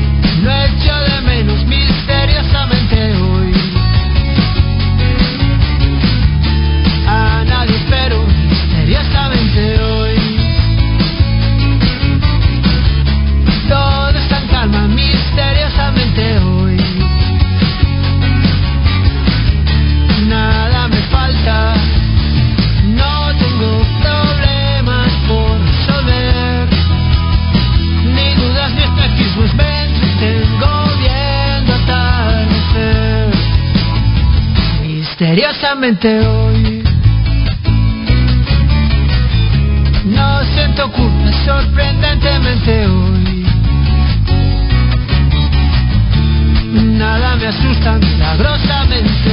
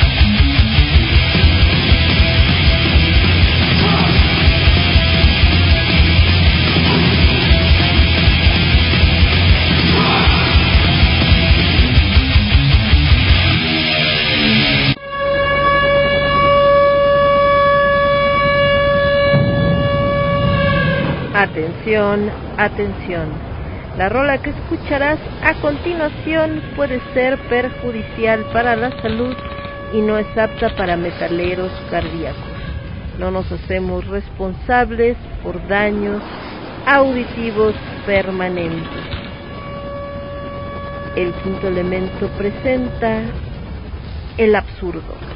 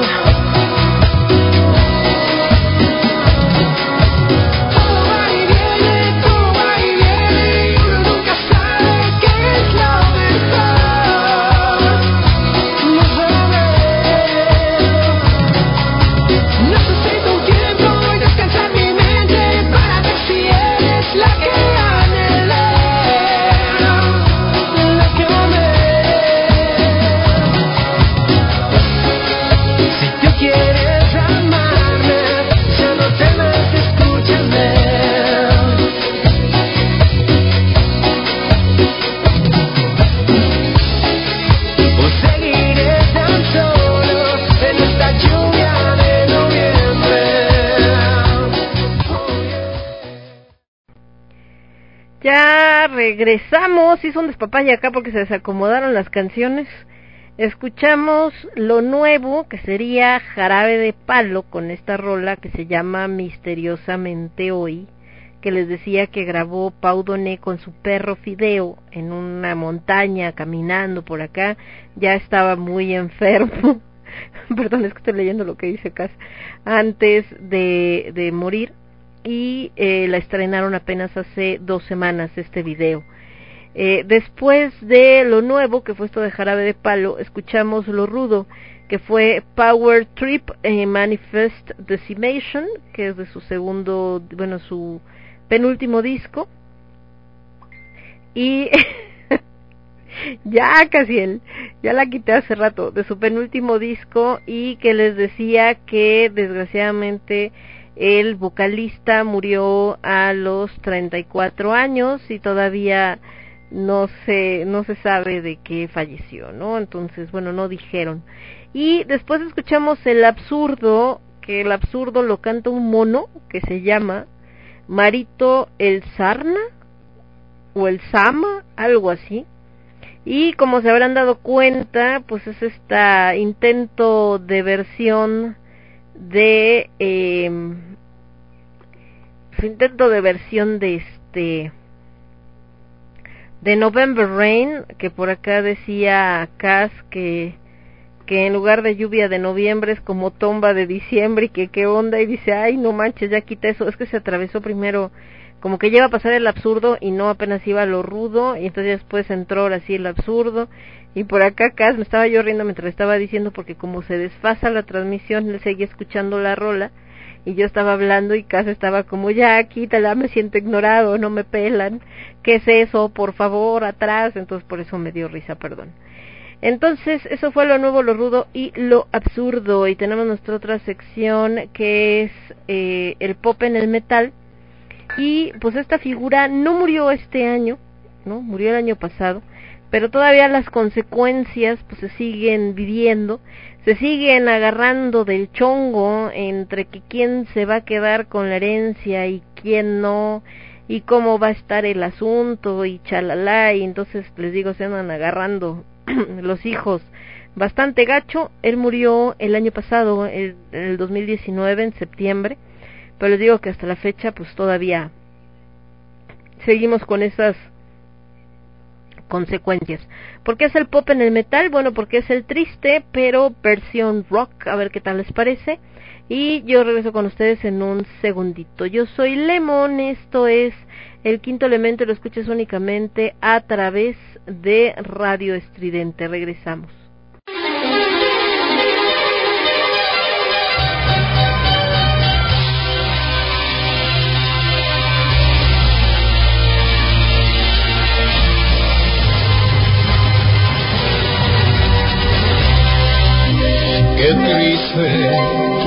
Fue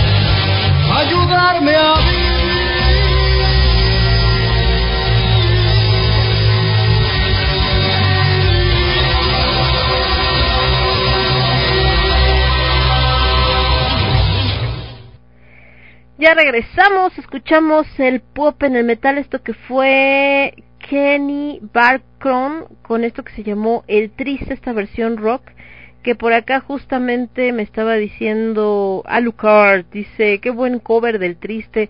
Sí, la neta está bastante chido, les quedó chido, a diferencia del disco este que hicieron homenaje, que digo, es bueno, pero en otro estilo, ¿no?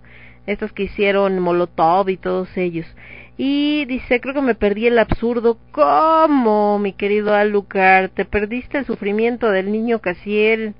Que dice que gozo con el sufrimiento ajeno. Dice, bueno, específicamente con el mío le digo que no más tantito. No más poquito, mi querido Cas. Entonces, acá se lo perdió el niño Alucard del absurdo.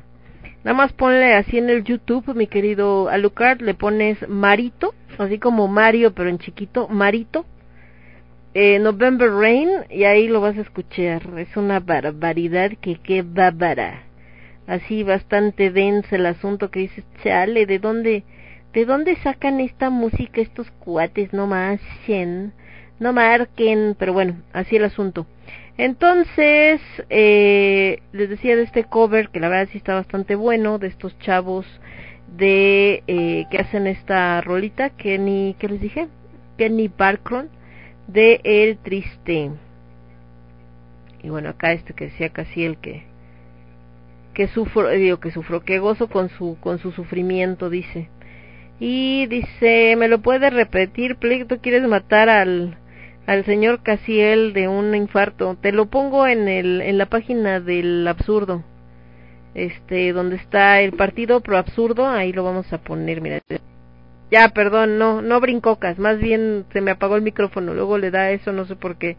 Que te estaba diciendo que decía por acá Lucar, que dice, no, ni lo conozco porque voy a querer matarlo. Dice, llega el metiche, ahora como que repetir el absurdo y te decía que ya lo puse en eh, la página del honorable partido del pro absurdo ya tenemos ahí la, la rolita ya la subí el video para que la puedan ver. Ah y ahora sí brinco para que veas. Ahorita sí ya brincó y está volviendo a correr el programa pero ya está. Ahí estamos. Entonces estamos platicando de eh, pues desgraciadamente las personas que ya no están con nosotros. Y dice por acá, acá dice que el hecho de mencionar que se iba a repetir el absurdo este hizo que brincara la transmisión. Si ya no te oigo ahorita me vas a oír nada más que acuérdate que se retrasa un poco la transmisión pero ya ahí estamos. Tuvo por ahí un pequeño brinquito esta cosa. Bueno entonces estábamos platicando de José José que les decía que él murió el año pasado pero pues fue precisamente por esta situación de la herencia y que se la siguen peleando que todavía nos estamos acordando de él. Ahorita en música me voy a ir con algo precisamente recordando a Neil Peart que les decía que él es de Rush y habíamos puesto dos rolas de, de Rush al principio para recordarlo, que él era baterista, esta de JJC y Tom Sawyer, pero ahorita nos vamos a ir con otra que es esto que se llama Working Man y yo regreso con ustedes en un segundito. Yo soy Lemon. Esto es el quinto elemento y lo escuchas únicamente a través de Radio Estridente. Volvemos.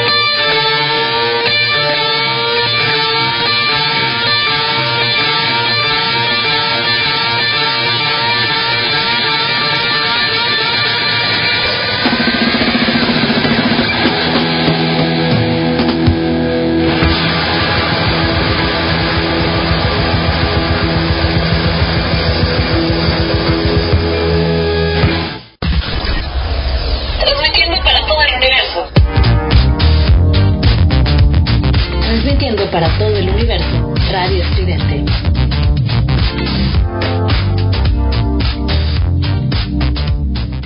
Ya regresamos, escuchamos a Rush con esto que se llamó Working Man, que les decía de Neil Peart, eh, guitarrista, baterista precisamente de esta banda y que desgraciadamente también falleció. Y bueno, hablando de fallecidos, no precisamente porque hayan fallecido, sino por el tema que trata, hay otra polémica que ha estado circulando en estos días sobre una película de Disney. Eh, yo no tengo Disney Plus y la verdad no lo pienso contratar, pero eh, sería interesante a lo mejor buscar algún canal donde estén pasando gratis esta película. La otra vi que estaban pasando la de... ¿Qué fue? ¿Qué película? Ah, la de Mujer Maravilla, que decía, aquí la puedes ver gratis, vela antes de que la bajen, y había como cinco mil gentes viéndola o cuatro mil, una cosa así, dije, chale, qué gandallas. Entonces estaban pasando justamente como en un canal ahí para que vieran eh, la película sin tener que, que pagar, ¿no? Entonces, bueno, en el caso de esta película de Disney, la de Soul, parece que también había gente que estaba diciendo, la puedes ver gratis en este canal para que no pagues el Disney Plus. La verdad es que yo no nunca estoy muy de acuerdo con esto de que la gente eh, vea en versión pirata todo, sobre todo pues porque lo que representa, ¿no? El, el trabajo de todas las personas que están detrás de una película. Pero en el caso de Disney Plus, la verdad sí se me hace una jaladota esto de que ahora tengas que pagar todo un canal, ¿no? Para ver material de Disney. O sea, también se me hace gandallas de Disney, pero bueno. Pero lo que voy con esto es que lo por lo que estaba viendo en las señas, esta película de Soul habla de un maestro de música, pero que su máximo sueño es triunfar y no sé qué, y por algo se muere, bueno, no se muere, sino, o bueno, por lo que se ve en los cortos, como que se queda en coma o medio muerto, no sé. El caso es que anda como un espíritu ahí eh, flotando junto con otro monito que parece como que otro espíritu y como que es donde se desarrolla la trama y entonces aprende la lección y todo este rollo.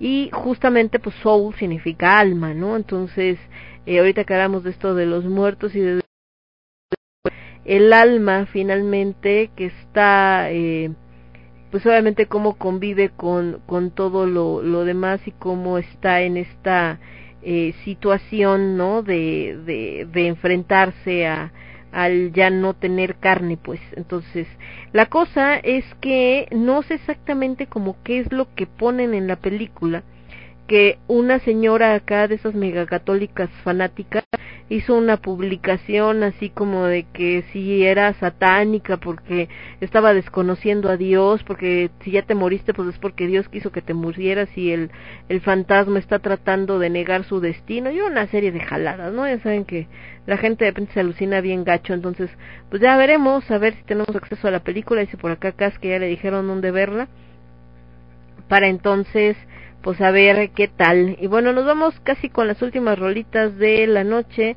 siguiendo recordando precisamente a estos músicos que se nos adelantaron. Me voy a ir con algo de rock antiguo. Nos vamos con esto que es Little Richard precisamente con Tutti Frutti or Beauty y The Outfield con esto que se llama Since You Have Gone porque precisamente tanto Little Richard como el cantante de The Outfield se nos adelantaron en el camino este año. Yo soy Lemon, esto es el quinto elemento y lo escuchas únicamente a través de Radio Estridente. Volvemos.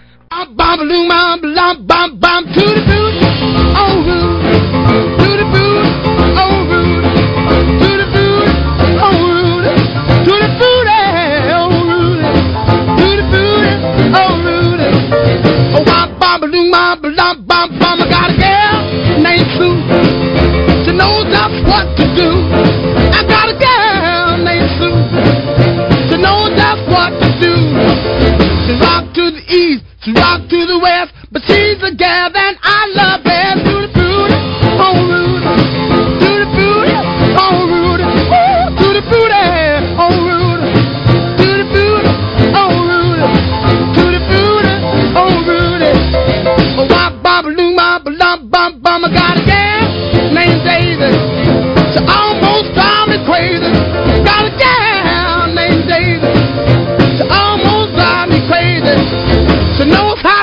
me. Yes, indeed. Boy, you don't know what you do to me. Do the booty, oh, Rudy. Do the booty, oh,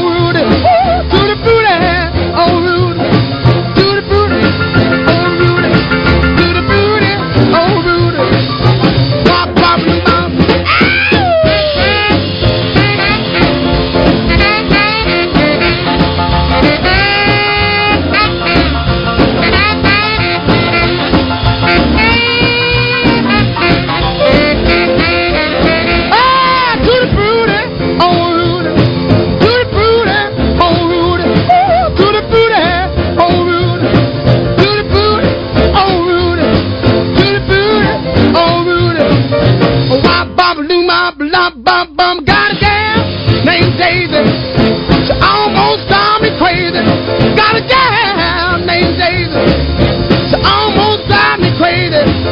She knows how to love me, yes indeed. Boy, you don't know what she do to me, to the booty. Oh,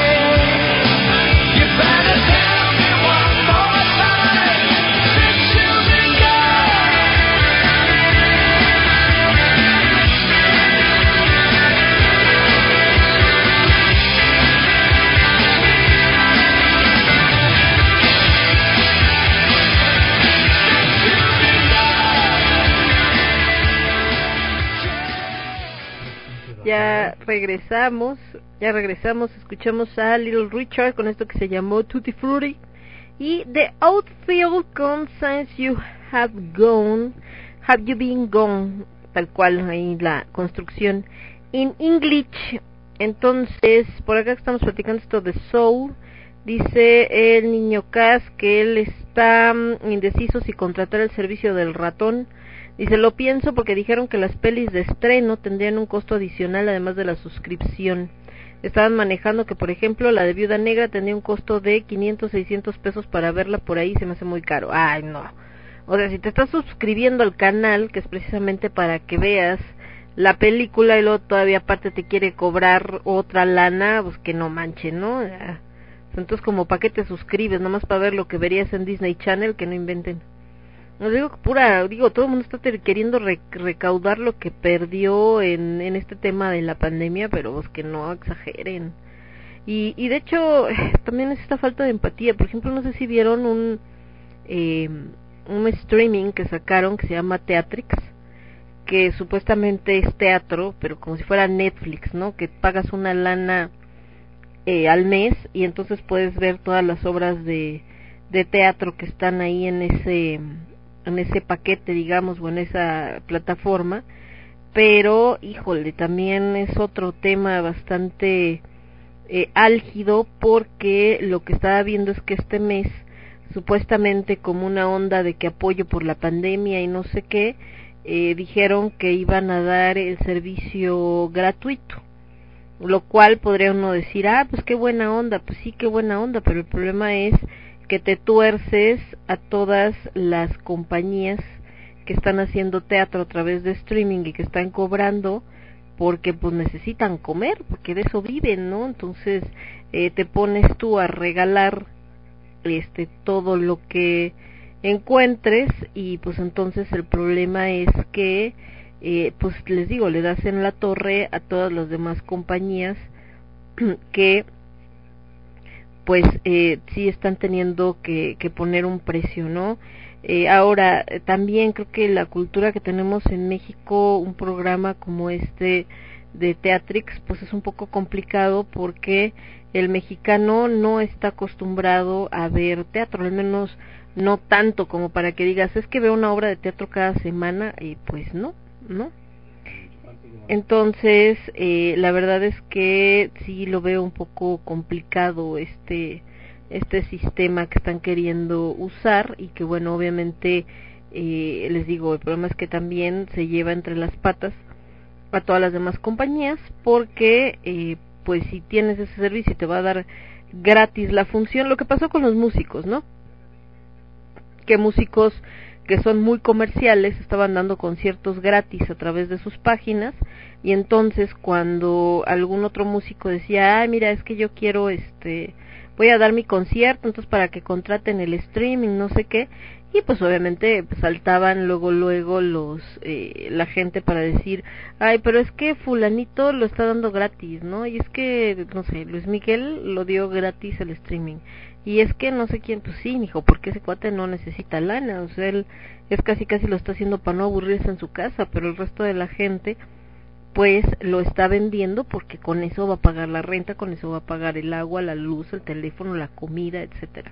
Entonces, algo así creo que es este rollo del Teatrix, porque siendo bien objetivos, eh, mucho lo que están haciendo es, si yo grabo una función de teatro y le pago a mis actores por esa función de teatro que se presentó, y después esa grabación la uso para pasársela a todo el mundo, pues sí, sí le, sí le saco jugo sin problemas, ¿no? ¿Por qué? Porque no le estoy pagando al eh, actor por cada vez que se presenta, le estoy pagando nada más por la vez que la grabamos, entonces ahí también pues se vuelve un poco injusto con el con los actores porque eh, pues eh, tú le estás pagando como si hubiera hecho una sola presentación, no como las 30 o 20 o las que sea que estés pasando. Entonces, eh, es, es un tema bastante complicado todo este rollo, ¿no? Y bueno, de este lado dice Cas que mm, el que sí se me hace bien interesante es el de HBO, Dice, ahí sí tendrán los estrenos gratuitos, aunque sea un mes, y después de medio año la vuelven a prender y tendrán el catálogo de Warner. Le digo que yo creo que te va a empezar ahorita la guerra de los streamings, precisamente porque como aún con la vacuna se está viendo que esto todavía se va a aventar un ratito, ¿no? La, la situación, eh, pues sí, está empezando, les digo, la, la guerra del streaming, de a ver quién ofrece qué para que la gente decida pues quedarse y ver todo eso y no buscar por otros lares, ¿no? Entonces, ah, bastante complicado este asunto. Bueno, vámonos con música. Me voy con estos dos, así que no es propiamente metal, es un poco más como hip hop y rap, ¿no? Dos músicos que también murieron este año, aunque con los raperos pues ya no sabe uno si es el COVID, si se balacearon entre ellos, porque desgraciadamente los rodea mucho tema de violencia, pero bueno, nos vamos con Malik B, que fue quien falleció este año, y también Justin Towns Earl, que también murió este año, y vuelvo con ustedes en un segundito. Yo soy Lemon, esto es el quinto elemento y lo escuchas únicamente a través de Radio Estridente. Regresamos.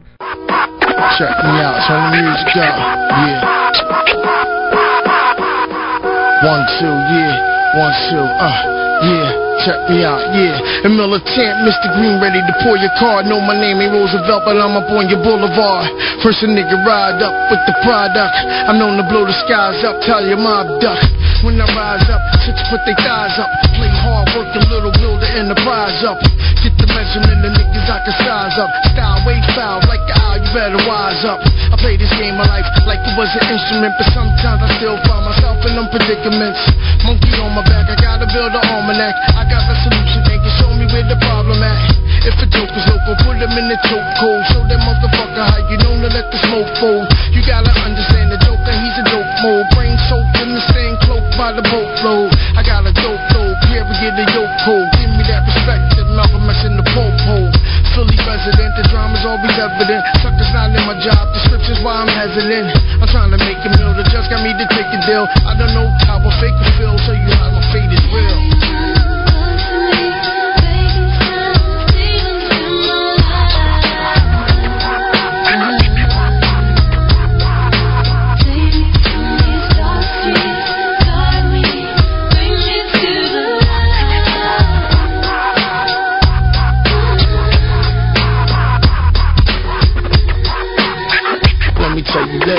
yo, I bring power to strength, bringing y'all to the limp. When you see the fucking red dot on your chest, it's the F. Snatch a girl and mount her on my lap because she's a nymph. When I aim and start to squeeze and buck, better duck. This soldier never budge. My shoulders shrug, don't give a fuck. You hold a grudge. Never got along with a judge. Every time I gotta sit and do a bit like a dog. Chicks setting niggas up on they way home from the club. I'm connected with the angel death, just waiting to die. Taking the pie, vacate you faking your high. After dark, don't get caught, can bullets fly. Class ring out and walk. Who's the first to get sparked? You're nothing but talk. Put your gear in neutral and park. Verbal assault.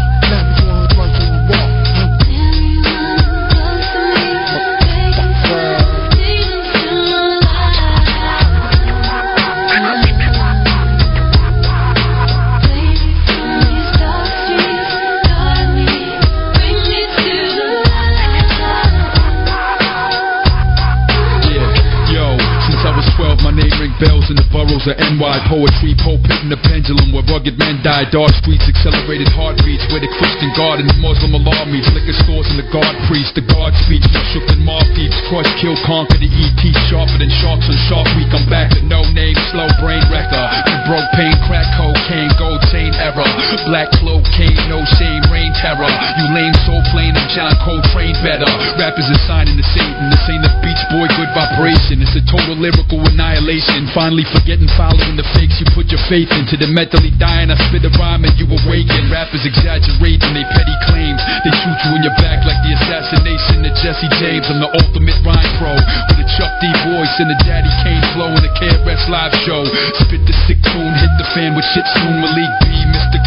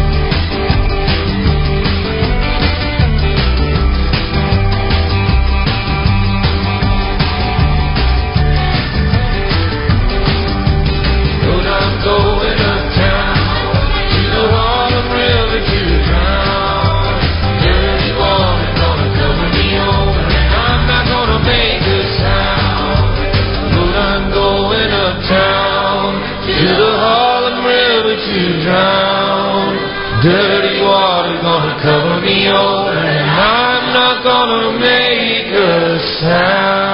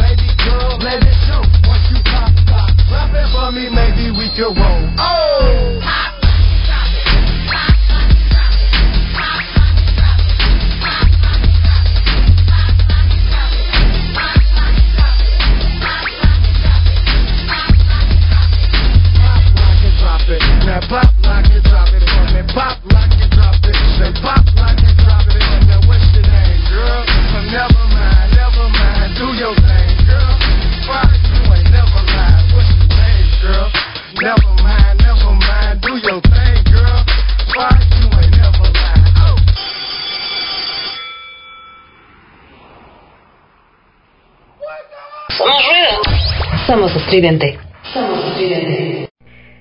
Ya regresamos, escuchamos a Justin Towns Early, que es como un poco soul, country, una cosa rara acá, que desgraciadamente también falleció muy joven, por cierto.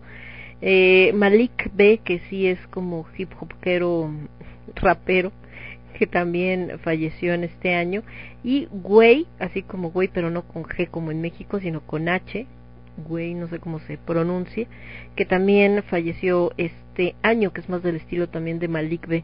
Digo que no sé si, mm, este, como estos cuates luego se balean, es, no sé si realmente fue una onda así, o más por causas naturales, o por cuestiones de sobredosis, porque recordemos también que desgraciadamente en este ámbito, eh, pues sí, parece cliché, pero eh, en algunos casos es muy cierto que los rodea toda esta parte de los excesos.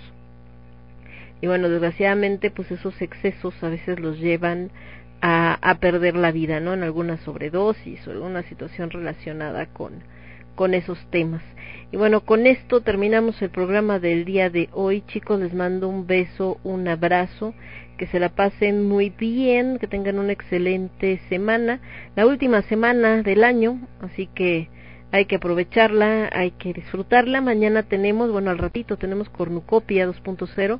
Vamos a estar hablando de los rituales de fin de año, que ahora algunos pues va a tener que cambiar uno, un poco la manera de realizarlos por la cuestión de la de la pandemia.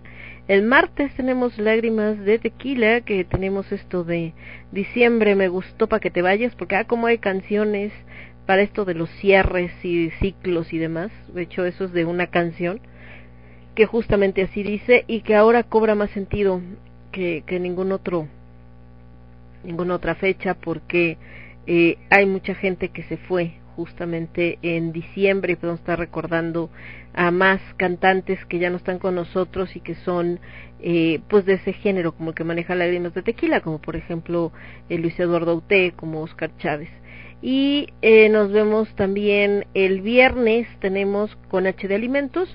Vamos a estar hablando del famosísimo recalentado que a veces es como tenemos el recalentado y qué chido pero eh, pues también hay que tener ciertos cuidados porque no es la primera ni la última que por ese recalentado después tenemos gente que eh, está enferma o se pone mal o tiene alguna repercusión y ahorita con este tema de las defensas disminuidas pues incluso ponerse bastante grave y más porque lo que menos necesitamos ahorita es caer en el hospital, ¿no? Mientras menos tengamos que visitar hospital, clínicas o cualquiera de esas cosas y aumentar el riesgo de contagio, no solamente de COVID, sino de cualquier enfermedad, pues mejor. Cuídense mucho, que estén muy bien, porque decía el Juan Cas Maratón. Oh, ¿Qué pasó, mi Cas? Cuídense, les mando un beso, un abrazo y nos vemos al ratito 11 de la noche, Cornucopia 2.0 con rituales de fin de año. Yo soy Lemon, esto fue El Quinto Elemento y lo escuchaste únicamente a través de Radio Estridente. Que descansen, bye bye. Estás escuchando Radio Estridente.